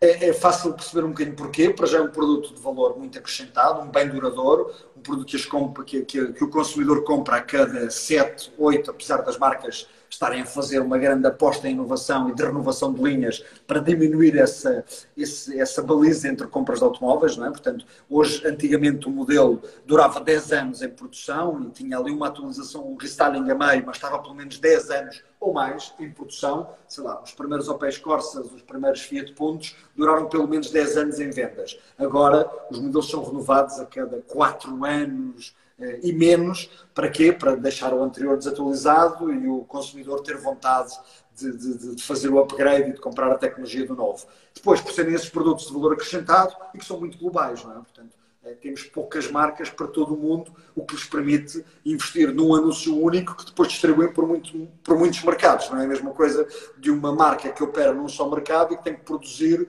um anúncio televisivo, tem um budget muito mais pequeno do que se eu fizer um único anúncio do Série 1 que vou passar no mundo todo. Portanto, o valor de investimento é muito maior para a produção, o que faz com que ela também seja. Há outros, outros produtos assim, os perfumes, por exemplo, também têm sempre ótimos anúncios, mas eh, produtos de escala global e marcas que têm um portfólio pequeno de produtos, como o caso dos automóveis, uma marca tem 7, 8, 10 modelos no máximo, um, permite-lhe que possa, obviamente, fazer investimentos diferentes ao nível da produção. Da produção, da, da comunicação, neste caso. Vamos dizer. Um, E olha, passando aqui também à Wanda, que tem estado a interagir bastante, obrigado Wanda. Um, diz assim: o Bruno o que faz, o que faz ser tão assertivo nas respostas que dá? Não tem medo de perder? Eh, eh, quer dizer, eh, medo de perder todos temos, não é? A questão é, sem perder, sem arriscar, não ganhamos nunca. Portanto, faz parte do processo. Perder faz parte do processo. Só no fim de tudo é que se percebe. Portanto, eu não sei se as respostas são assertivas, é aquilo que eu penso só isso. Por isso não é difícil responder. A semana passada falávamos com, com o Lopes um, precisamente sobre, sobre a questão de falar em público. Ele diz que há dois medos, um, há dois grandes medos na vida, que é morrer e falar em público. É? O segundo será falar em público. Não concordo. Ou, ou ser assistido. Está sozinho. não ter Diz isso? Eu não concordo. Falar em público, não, não, para mim, não é um medo. Acho que assusta-me mais falar sem audiência, falar sem que ninguém me escute. Isso para mim preocupa-me mais, não ter, não ter quem me ouça.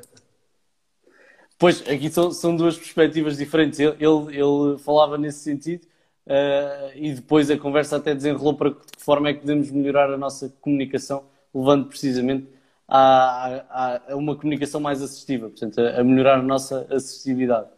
Uh, e acho que na questão do medo é precisamente isso que, que tu disseste, que é, uh, nós podemos ter medo e vamos ter sempre medo a vida toda, mas em tudo aquilo que fazemos, o medo não pode ser um fator que, que nos congele, que nos impeça de avançar, não é? É, acho que o sentido é exatamente tudo que é, se tens medo, compra um cão, não é? Portanto, arrepender-me de coisas que faço do que arrepender-me de não ter feito alguma coisa, ficar a pensar, ah, como é que seria se eu tivesse feito? Isso deve ser um sentimento horrível. Ficar a vida toda é como ser segundo num, num campeonato de Fórmula 1 ou num campeonato de futebol. Quer dizer, ninguém se lembra quem foi o segundo de, de, do ano passado na Fórmula 1 ou nas motas. Quer dizer, o ser primeiro é que interessa. E para seres primeiro tens que arriscar. Quem não arrisca nunca chega lá. Exatamente. E, e a, assertividade na comunicação ajuda-nos muitas vezes a isso, não é? A questão da confiança de, é, é, da confiança e de sabermos o que é que estamos a fazer, não é? É assertividade, porque provavelmente eu digo coisas que as pessoas, que muita gente não gosta, que muita gente acha ao contrário. Eu acho que a forma de ser assertivo na comunicação é dizer o que se sente, é ser genuíno. E se estivermos a ser genuínos, estamos sempre a, ser assertivos connosco, que é no fundo quem interessa. Uns vão gostar, outros não vão gostar. Pois óbvio, quer dizer, não, não, não podemos, para já não somos donos da razão absoluta, nem universal, nem, somos donos da nossa razão e às vezes mal. Portanto, é, a assertividade depende sempre do receptor. Eu acho que sou assertivo porque digo aquilo que penso. Se os outros concordam ou não, pá, mas também é algo que não me preocupa muito. E também não podemos controlar, portanto também não é um motivo para preocupação. Preocupa coisas que não posso controlar. Agora estamos a trabalhar, estou a trabalhar diretamente com um líder político. Uh, amanhã vai ser a primeira notícia sobre isto e vão poder, vão poder ver. Um, e uma das coisas que, que, que, ainda ontem, durante o almoço, nós, nós discutíamos era exatamente que na política, então, não vale a pena não ser genuíno, porque ninguém consegue ter uma máscara e um discurso todos os dias, sempre ao contrário. Quer dizer, o, o, produto da política é esta pessoa que tem estas ideias e defende aqueles valores. E vai ser isto até ao fim. Se conseguir, se conseguir convencer os eleitores das ideias dele, bom. Se não conseguir, não deu, as pessoas não concordam contigo. Mas para a consciência dele, que é um político bastante sério, bastante, que me inspira até como, como, como jovem, me inspira bastante por essa sua forma de levar as suas ideias. Quem concorda, tudo bem. Quem não concorda, tudo bem na mesma. Estamos em democracia, estamos, uma, as ideias são plurais, as pessoas não têm todas que concordar. Agora, não podemos é não ser genuínos, porque isso, eu não consigo convencer alguém de uma coisa que eu não acredito. Portanto, Exatamente. Eu convencer sendo eu próprio. Se eu vou convencer ou não, pá, isso não depende de mim. Mas é esta a forma que eu tenho que comunicar. E na publicidade da comunicação é igual. É quando dizem que ah, o marketing. Não, não, o marketing não mente. Nós não pegamos num produto que faz ficar bronzeado e dizemos que ele faz ficar eh, com a pele mais limpa. Nós podemos é pegar nos atributos que achamos que são mais interessantes para convencer determinado público e são só esses argumentos que nós usamos na publicidade. Mas isto não é mentir. Se a pessoa for ver o produto, ele faz isto e pode fazer mais algumas coisas, mas eh, nós só ressaltamos, só ressaltamos uma das, um dos atributos do produto. Eh, não, não, não estamos aqui a mentir. E na política é exatamente a mesma coisa. Eles só têm que dizer aquilo que pensam. Se convencem os eleitores ou não. É uma escolha dos eleitores. Agradar a todos, nunca. Agradar a todos sempre. Também não. É, portanto, vamos a jogo com o que há.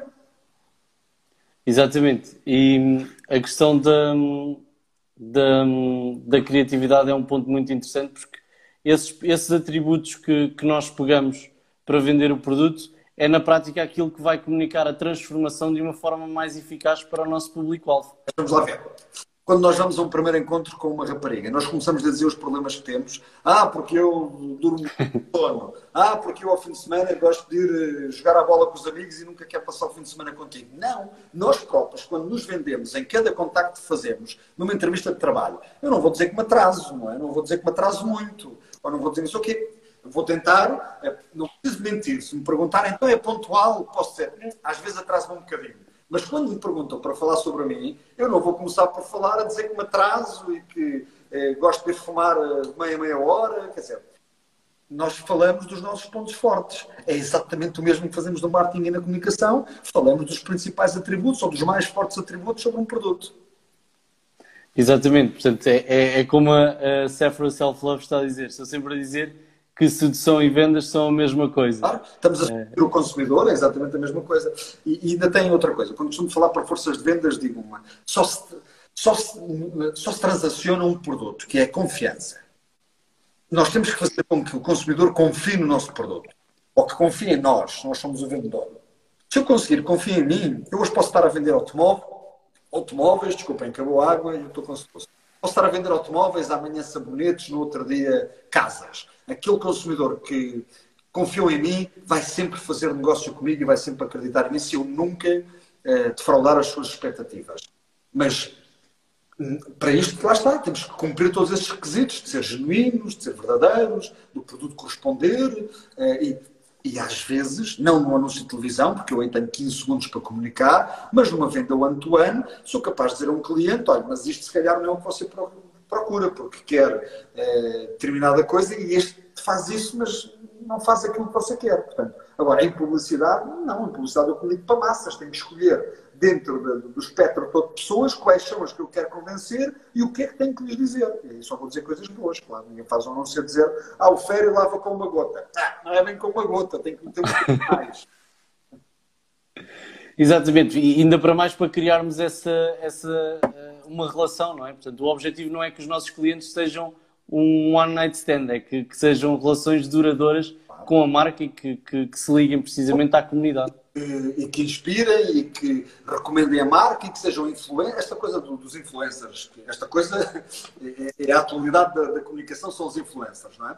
Mas isto sempre se fez ao longo da publicidade, ah, ou usando figuras publicitárias que colocávamos ao lado do nosso produto e que davam o seu endorsement, sei lá, uh, o Compal, quando lançou o Compal Fruits, tinha a Marisa Cruz, pelos seus atributos publicitários, como saltar num, num, num, num, trampolim, como todos se lembram, não é? Portanto, quando procuramos uma figura para dar um endorsement ao nosso produto, ou quando pomos o Beckham para fazer anúncios a um perfume, ele está a ser o nosso influencer, não é? Ele está, ou quando, há uns anos atrás, quando comecei a fazer comunicação, quando nós mandávamos para um opinion maker que escrevia nos jornais, mandávamos-lhe o produto, ou mandávamos aqui, e ele dava a sua opinião. Esse marketing de influência que hoje está democratizado à conta das redes sociais, todos somos influencers juntos junto da nossa comunidade, também somos, também somos junto dos nossos amigos com os produtos quando falamos, quando dizemos, olha, fui passar férias a Punta Cana e gostei muito. Aquilo ficou na cabeça do nosso grupo que influenciamos, os nossos pais, os nossos amigos, eh, os nossos vizinhos, a quem chamamos para ver as fotografias. Agora publicamos é no Instagram e já não chamamos ninguém para ver o vídeo das nossas férias. Né? Felizmente pouparam-nos esses chorões a ver a vizinha em biquíni e o marido a ficar todo envergonhado. Mas agora publicamos no Instagram. É exatamente a mesma escala que a outra. Exatamente, e como, como a Sephora Self Love está a dizer mais uma vez, nós vendemos todos os dias.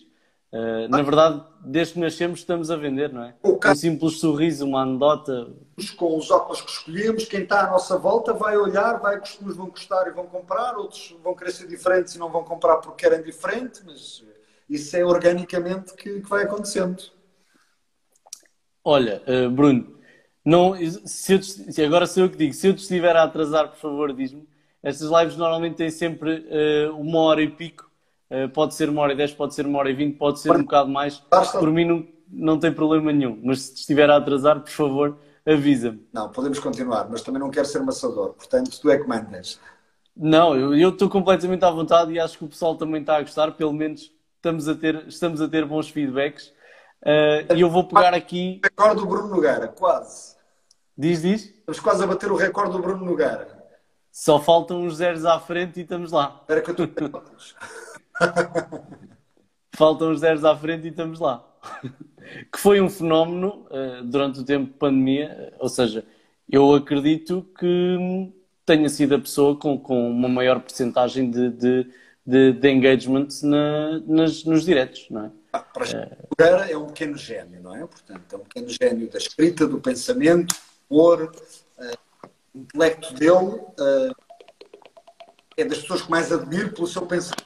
Depois tem a capacidade de executar muito bem, que é uma coisa que às vezes eh, não, não, bate bem entre um guionista e, e, e, temos excelentes guionistas que depois não são bons intérpretes. E o caso do Bruno Nogueira consegue pensar e consegue executar muito bem.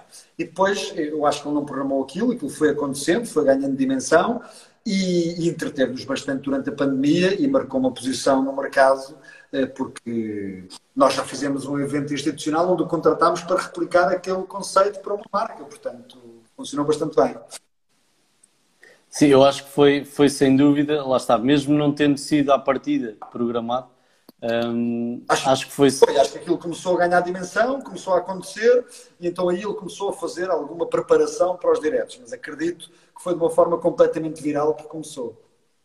Pois, porque inclusive até a questão da, da, da capa não havia, sim, sim. a música de entrada não havia. Parece é... que teve um planeamento, teve uma estratégia foi simplesmente lembrou-se um dia de começar a fazer um, live, uh, tem muitos seguidores, é, é, é, um grande influencer e depois, obviamente, foi construindo com a sua rede de contactos e acabou naquele, é quase épico aquele final a percorrer uh, as ruas e isso tive a oportunidade de falar com ele e ele disse que não fazia ideia quando foi para a rua que aquilo ia ganhar aquela dimensão, quando começou a ver ele e o Marco as, as luzes nas janelas, as pessoas a acenarem, ele diz que aquilo foi completamente genuíno, porque não tinha ideia, um, achava que uma coisa, sabia a dimensão do Instagram, mas achava que isto é a mesma coisa que as pessoas aderirem a um evento online, não é? Quer dizer, inscrevem-se 3 mil e aparecem 30, porque não custa nada, porque é online, agora levante sair de casa para ir lá mesmo ver o concerto, já custa mais um bocadinho.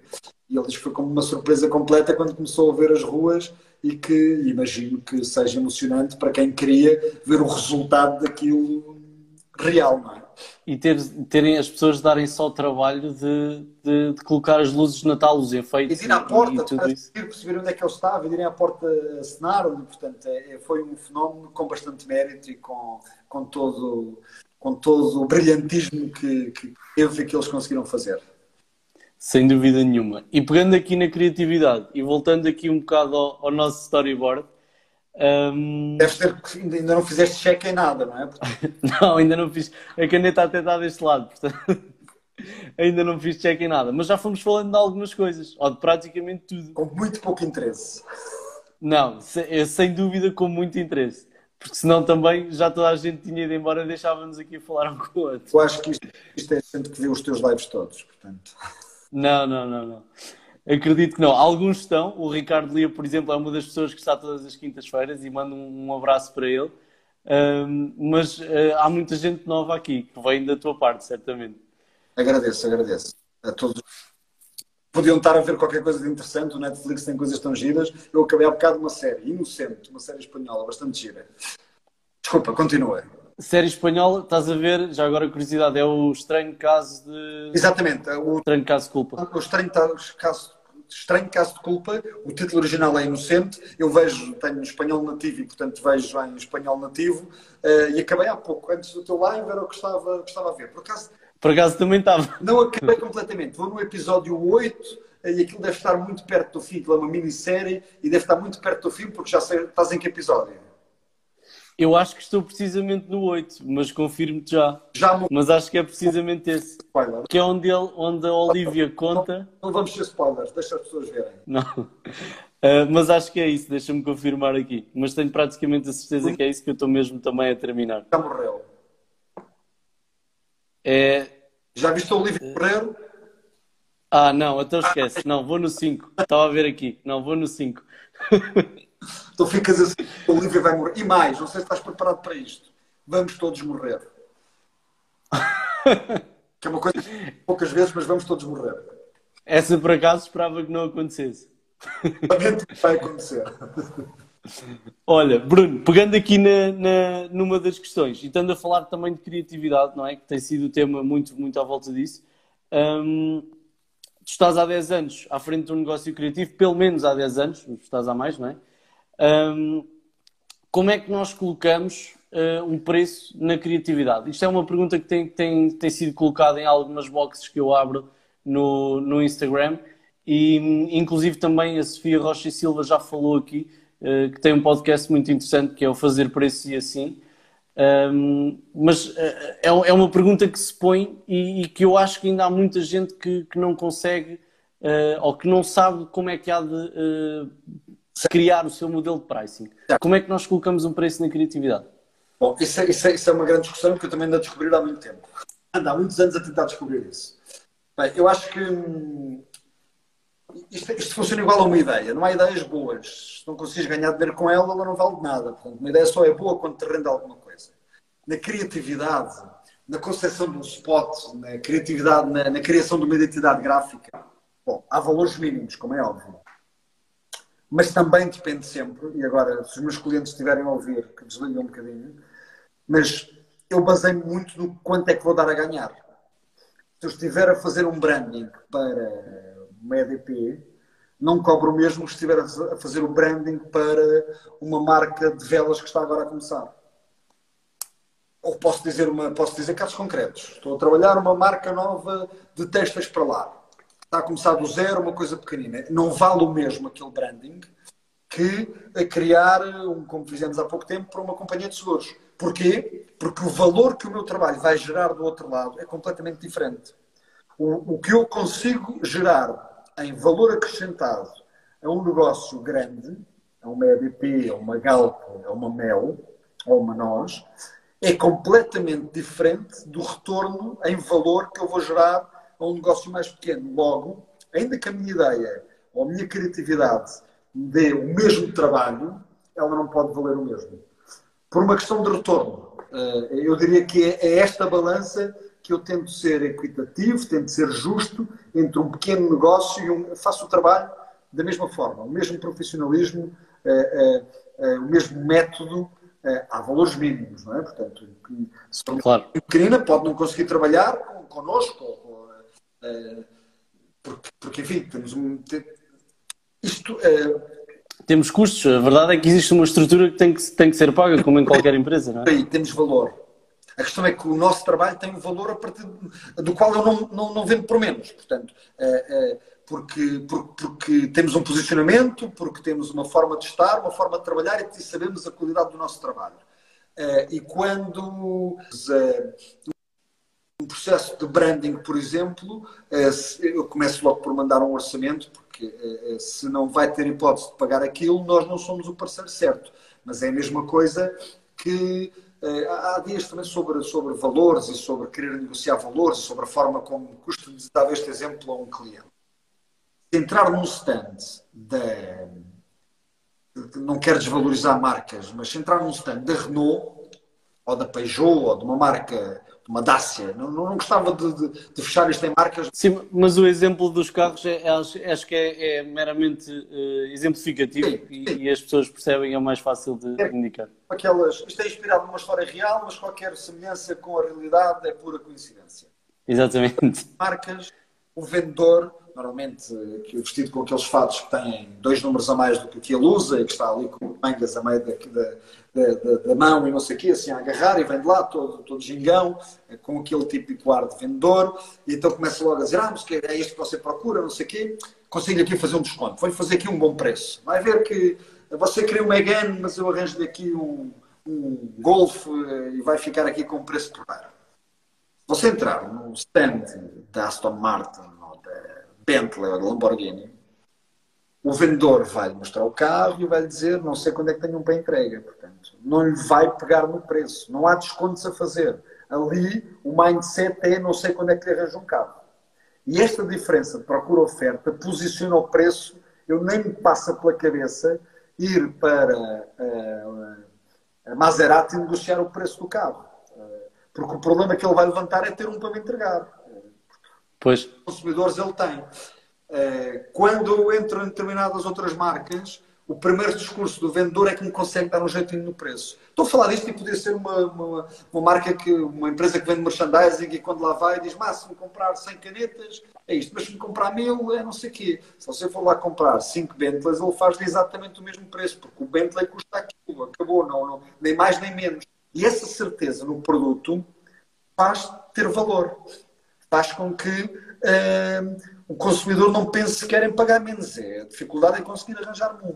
Portanto, aqui um bocadinho que nós tentamos também na criatividade é nós temos este, temos este valor, nós temos este, este preço, porque sabemos do valor do nosso produto, sabemos de quanto é que vale a nossa massa cinzenta em qualidade. Portanto, não passa pela cabeça andar aqui a fazer descontos ou andar aqui a fazer, o preço é este. Consegue, não consegue. Agora, passa-me pela cabeça assim, ajustar à dimensão do, do retorno que vou dar à outra empresa. Lá está. Claro, isso vai de encontro até a uma, uma máxima que eu, que eu tenho e que já partilhei aqui algumas vezes, que é eu não acredito em preços tabulados uh, para produtos personalizados. Não, não, uh, portanto, não, não há.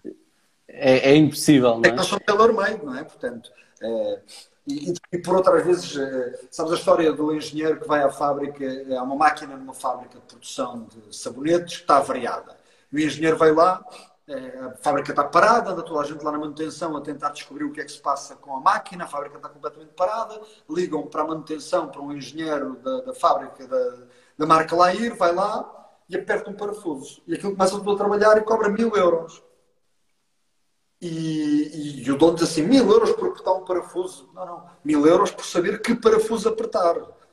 Portanto, Exatamente. conhecimento. Quando me falam de uma ideia ou de um branding, ah, quanto tempo é que precisa para me arranjar uma solução? Eu não sei. Não sei, posso ter uma boa ideia em dois segundos quando você virar as costas ou posso demorar uma semana. Mas o preço não demora do meu, não depende do meu tempo, depende do valor da ideia que eu tive. Não é por eu estar aqui não sei quanto tempo para conseguir a ideia que ela custa mais. Eu posso responder já amanhã. Ou então, às vezes, quando o cliente passa hoje um briefing e nós respondemos já amanhã e dizem ah, mas este valor ainda, vocês só tiveram um dia a trabalhar nisto. Mas isso não tem a ver com as horas de trabalho. Tem a ver com a qualidade do que está aí. A ideia genial pode-me surgir durante a noite e eu arranjo-lhe a solução. Ou também posso andar aqui um mês para lhe arranjar. Mas o preço não depende das horas de trabalho. Nós não vendemos quilos de carne. É, o quilo da carne é que tem um preço, porque alimentar o animal, matá-lo, transportá-lo, custa aquilo. As ideias não têm um preço fixo. Isto não é o quilo. Portanto, paga o que eu achar que a ideia vale. Exatamente, portanto, não é uma commodity, não, não, não é algo que. Não, não está cotado em bolsa, não, não, não, não se transaciona aquilo. E eu, eu costumo até, eh, como sabes, eh, também falámos um bocado antes da, da, da live, eu lancei a Herbs eh, Creative Studio há relativamente pouco tempo. E, e, nós ainda temos poucos projetos em portfólio, é uma realidade, mas todos os projetos que temos, posso-te dizer com toda a certeza que temos 100% de taxa de aprovação numa primeira apresentação. Ou seja, assim que apresentamos a ideia e o projeto, não há qualquer alteração a fazer. E isto porque investimos muito tempo no primeiro contacto e na, na, na, parte do briefing. Estás a ganhar depois da eficácia que estás a não. Porque retrabalhar uma ideia, retrabalhar um, um, um headline, retrabalhar um, uma peça dá muito mais trabalho do que, do que acertar à primeira. E não é mais trabalho pelas horas, é porque depois vai desfigurar aquilo tudo. E quando o cliente diz, ah, mas eu gostava de ver aí com azul, sabe? se quer isto com azul, esqueça, porque isto foi feito para ser verde, isto se puser azul não vai gostar, e depois vai querer. E quantas vezes enfim, depois os clientes têm, têm, o, têm o dom de pagar, não é? E nós temos que andar aqui para conseguir cobrar. E quando o cliente vê uma coisa primeira, diz: Ah, gosto, gosto, mas tente lá agora com um bocadinho mais de verde, agora com mais uma bola ali, agora com mais um quadrado. E aquilo, ao fim de quatro alterações, está uma porcaria. E depois, onde é que volta? À primeira versão. Pois. Só a chapada, não é? Eu posso dizer que isso foi algo que nunca nos aconteceu, felizmente. Também podemos estar a ser bastante privilegiados no, nos clientes que temos. Tem livros diz, sobre esta evolução. Então, no branding, quando mostramos um primeiro, depois o cliente diz: Ah, mas eu agora gostava de ver com uma bolinha ali em cima. E agora o i, mas vir lá o i. E ao fim de 20 alterações, assim: Ah, pois, não, gosto mais da primeira. Tipo, minha nossa. Cai o céu, não é? Enfim. Mas, mas eu acredito... posso falar de um processo, posso falar de um processo. Para uma marca de barragens que andou a ser falada aí nos últimos tempos, que nós criámos o branding para esta marca, que é de uma multinacional francesa. Ganhámos um concurso internacional, uma primeira proposta que estava fantástica, a que eu mais gosto até hoje, e fizemos pai 30 alterações naquilo, escolheram a última e que eu não gosto nada. Mas, enfim. E depois nem é só uma questão de gosto. Uh, uh, quando trabalhamos um projeto, eu costumo ter muito. Há sempre um ponto de intuição não é? Uh, da nossa intuição, daquilo que já vivemos, daquilo que já experienciamos. No limite, e nós estamos. No limite, isso. Exatamente.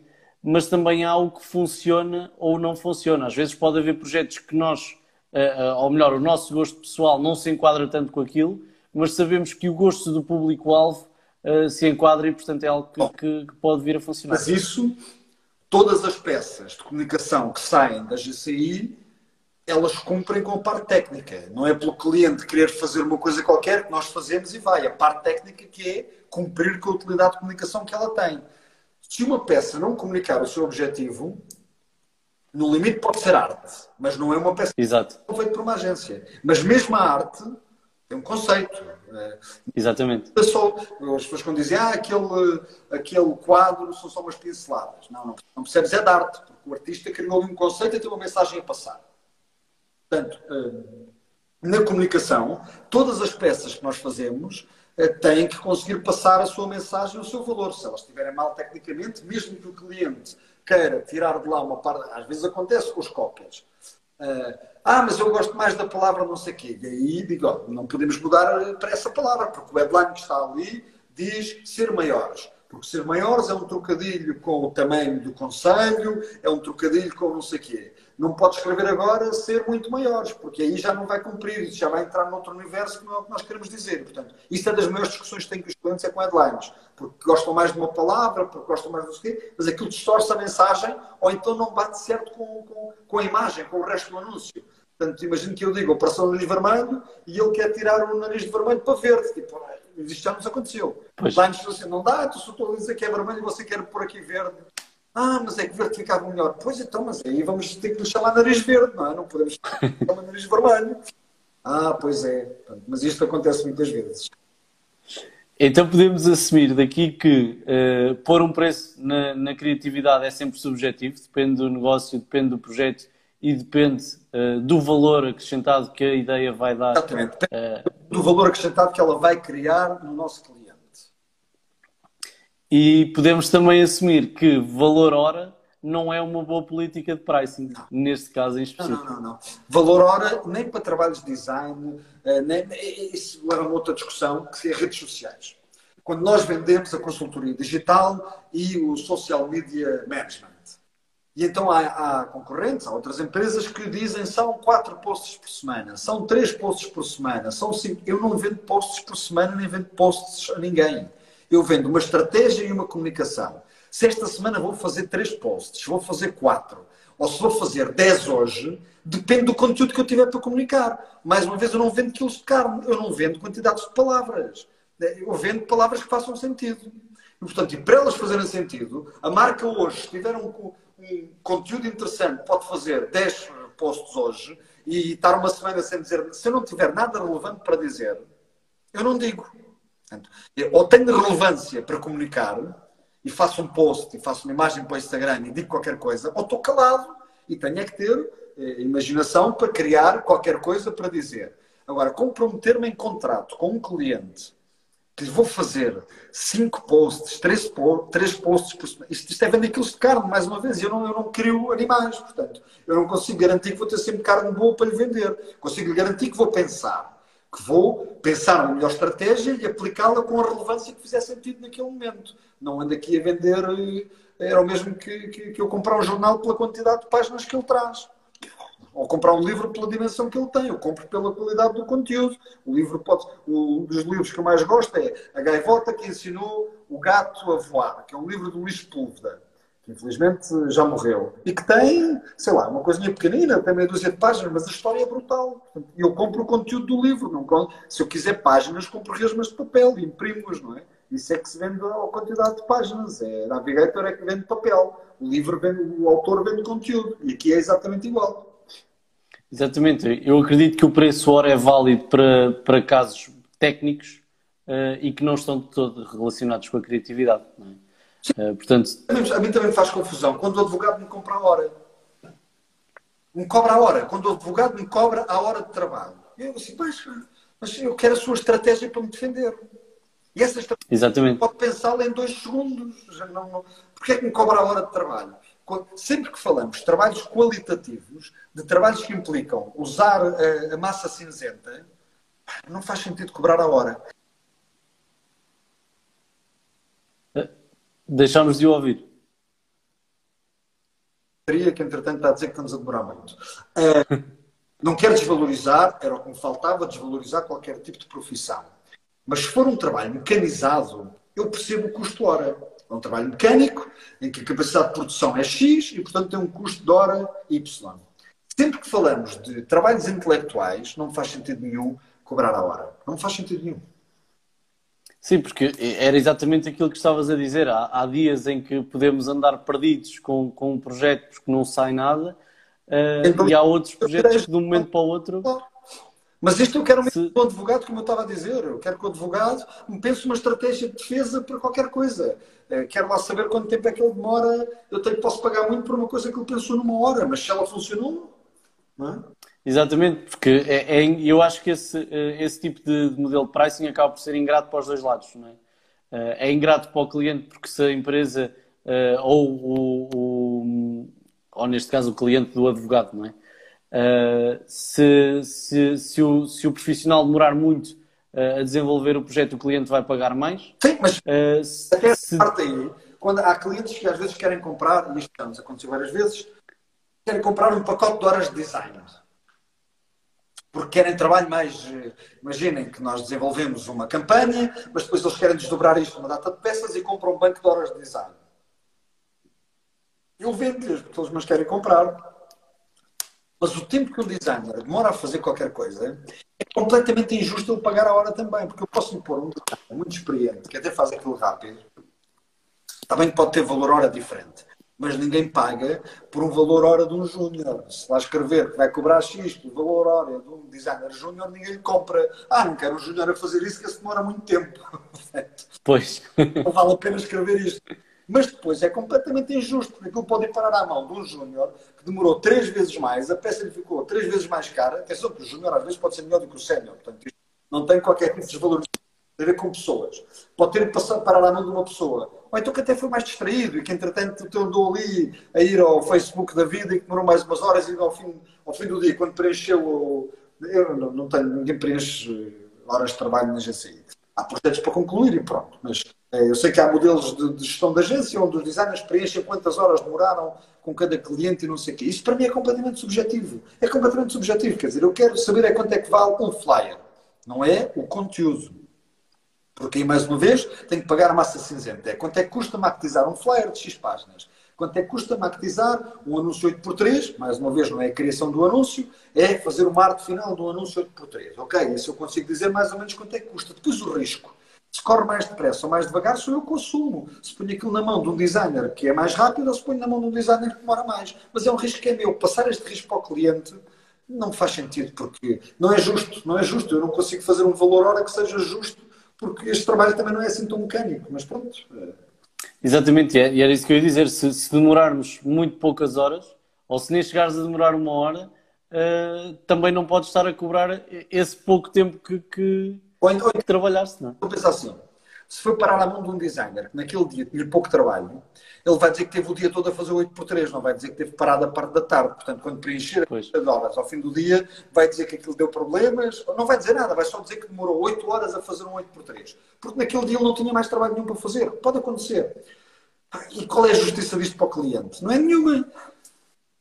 Exatamente. Por isso é que eu acredito naquilo que te estava a dizer, que é não, não existem preços tabulados para produtos personalizados Uh, ainda para mais no ramo da criatividade, que é tudo, ou tem que ser, deveria ser tudo tailor-made.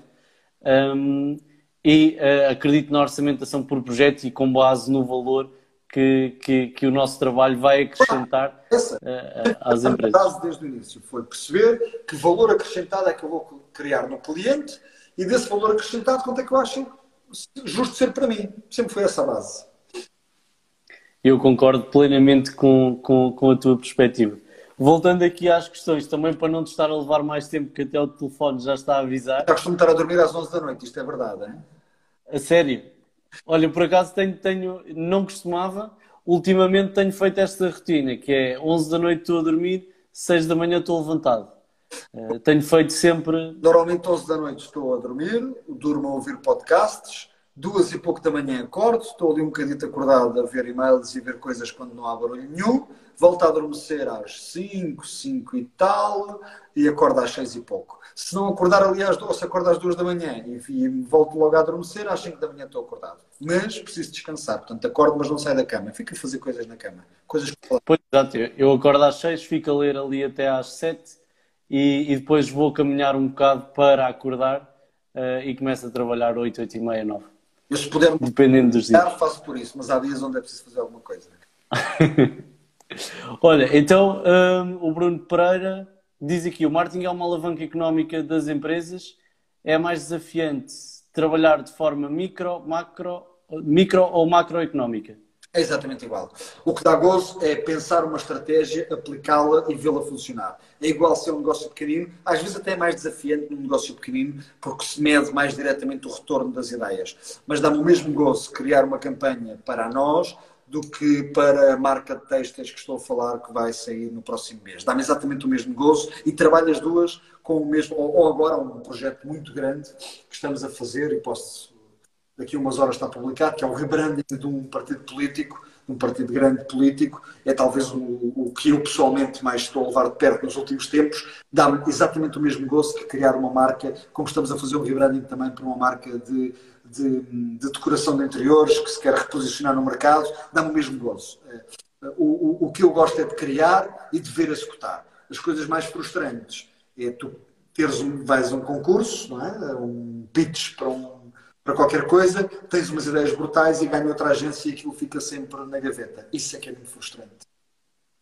Pois, exato. Não conseguirmos trazer cá para fora... Uh... Não é por fazer aquilo, não é por ganhar, é por não executar. Se bem que depois, é claro, aquilo dá, ao fim de uns anos, é, que estás noutro concurso, vais uh, buscar uma ideia que tiveste uh, para salsichas, e estou a dizer isto porque há, temos, perdemos, quando ninguém fala das derrotas, perdemos um concurso na Nobra que eu estava bastante entusiasmado com as ideias, perdemos para outra grande agência do mercado, para a Dageto, Uh, e, e, portanto, passados uns tempos, recuperas aquilo das salsichas e afinal até dá para, para refrigerantes, porque às vezes as conseguem ser adaptadas, mas às vezes é frustrante quando tens uma ideia muito gira e não consegue avançar.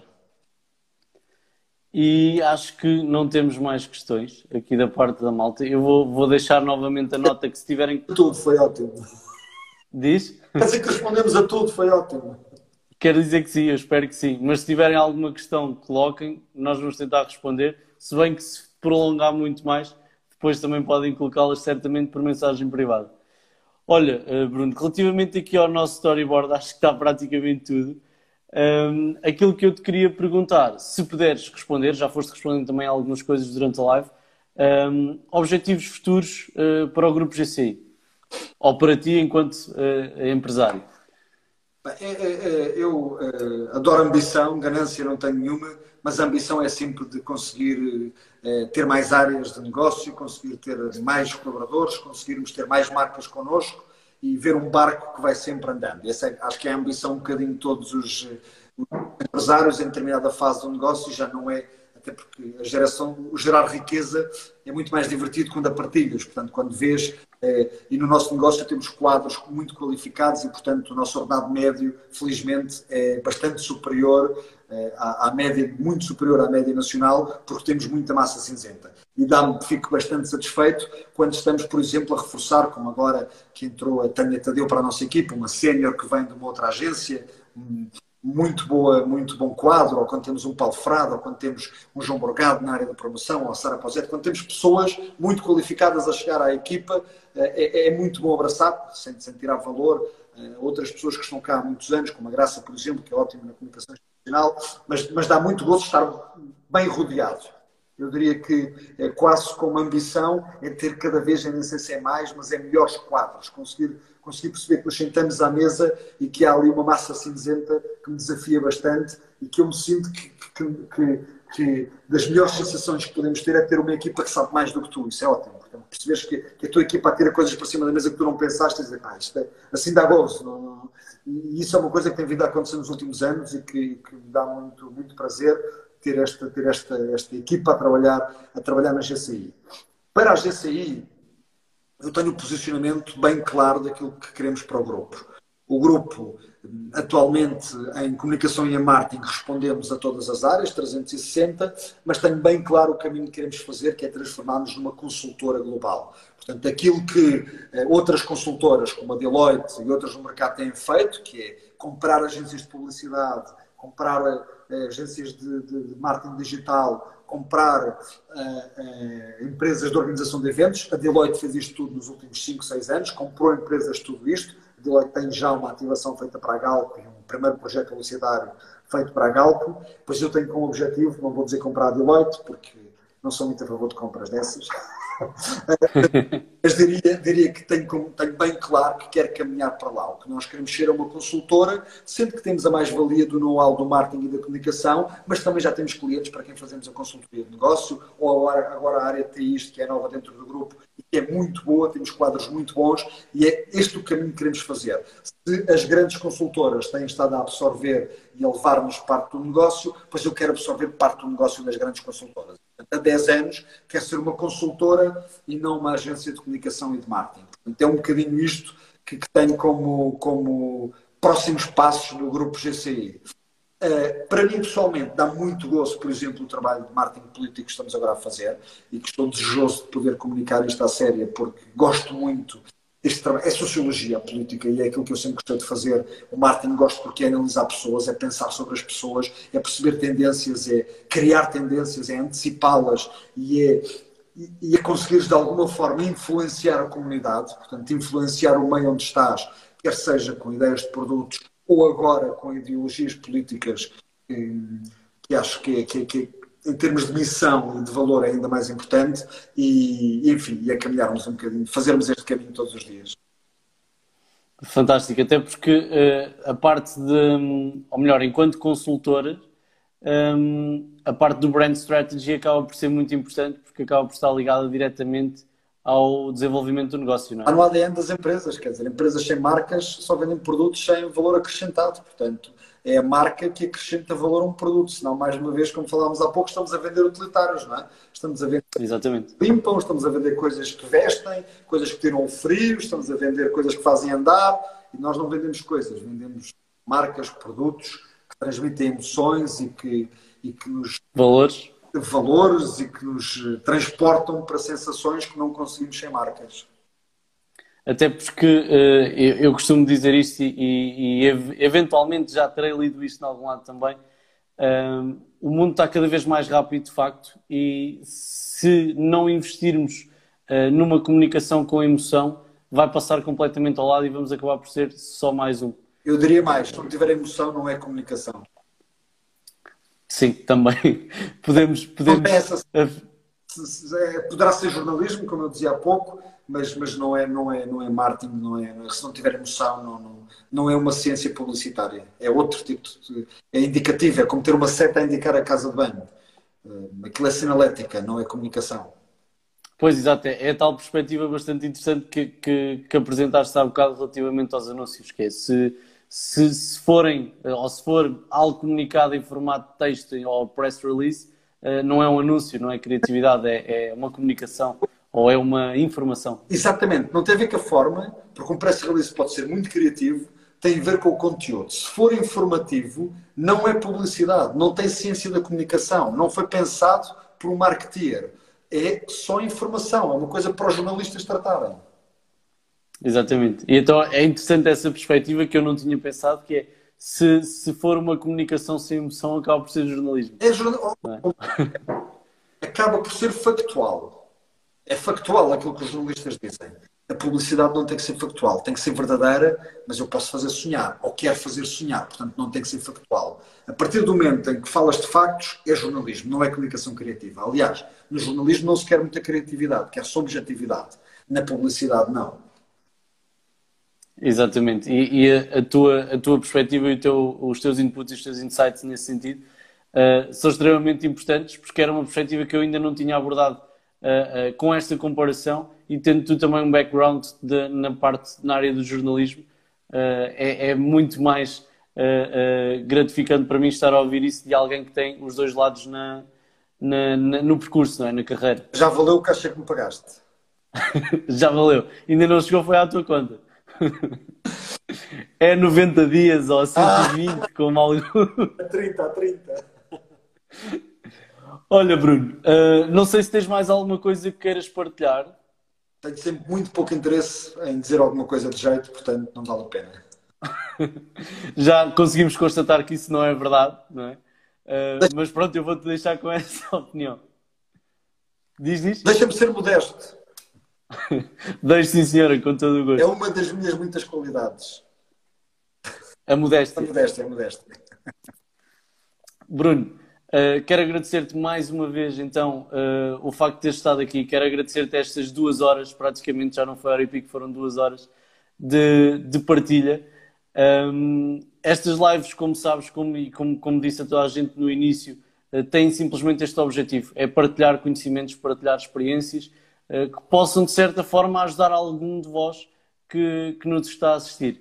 Eh, quero agradecer também a toda a gente que, que, que esteve aqui a assistir-nos durante estas duas horas e que nos esteve a ouvir durante estas duas horas e espero que a live tenha cumprido exatamente esse, esse propósito. Uh, e é isto, Bruno. Pá, eu sou péssimo em despedidas, como sou péssimo em apresentações. Portanto... Eu, eu agradeço o convite e obrigado a quem, a quem podia ter estado a fazer alguma coisa de interessante e esteve aqui a ouvir-nos. Portanto, prometo compensar a não aparecer mais por aqui. Portanto, voltem para o Netflix. e não, foi um gosto, obrigado a todos. E João, eh, estou por aqui, portanto, faz como o Bruno Nogueira. Quando quiseres, tiveres uma conversa, liga. Se eu atender, falamos. Está combinadíssimo e, e certamente vão acontecer mais vezes.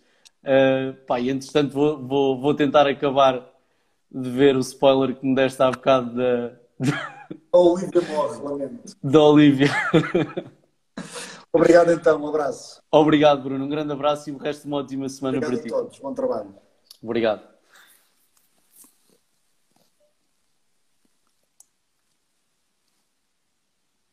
E é isso, obrigado, malta. Houve, não sei se houve alguma coisa que ficou por responder ou alguns comentários que não conseguimos ler, mas para todos os efeitos, têm as nossas redes sociais, podem uh, e devem seguir-nos lá e colocar as questões que, que acharem que têm que colocar.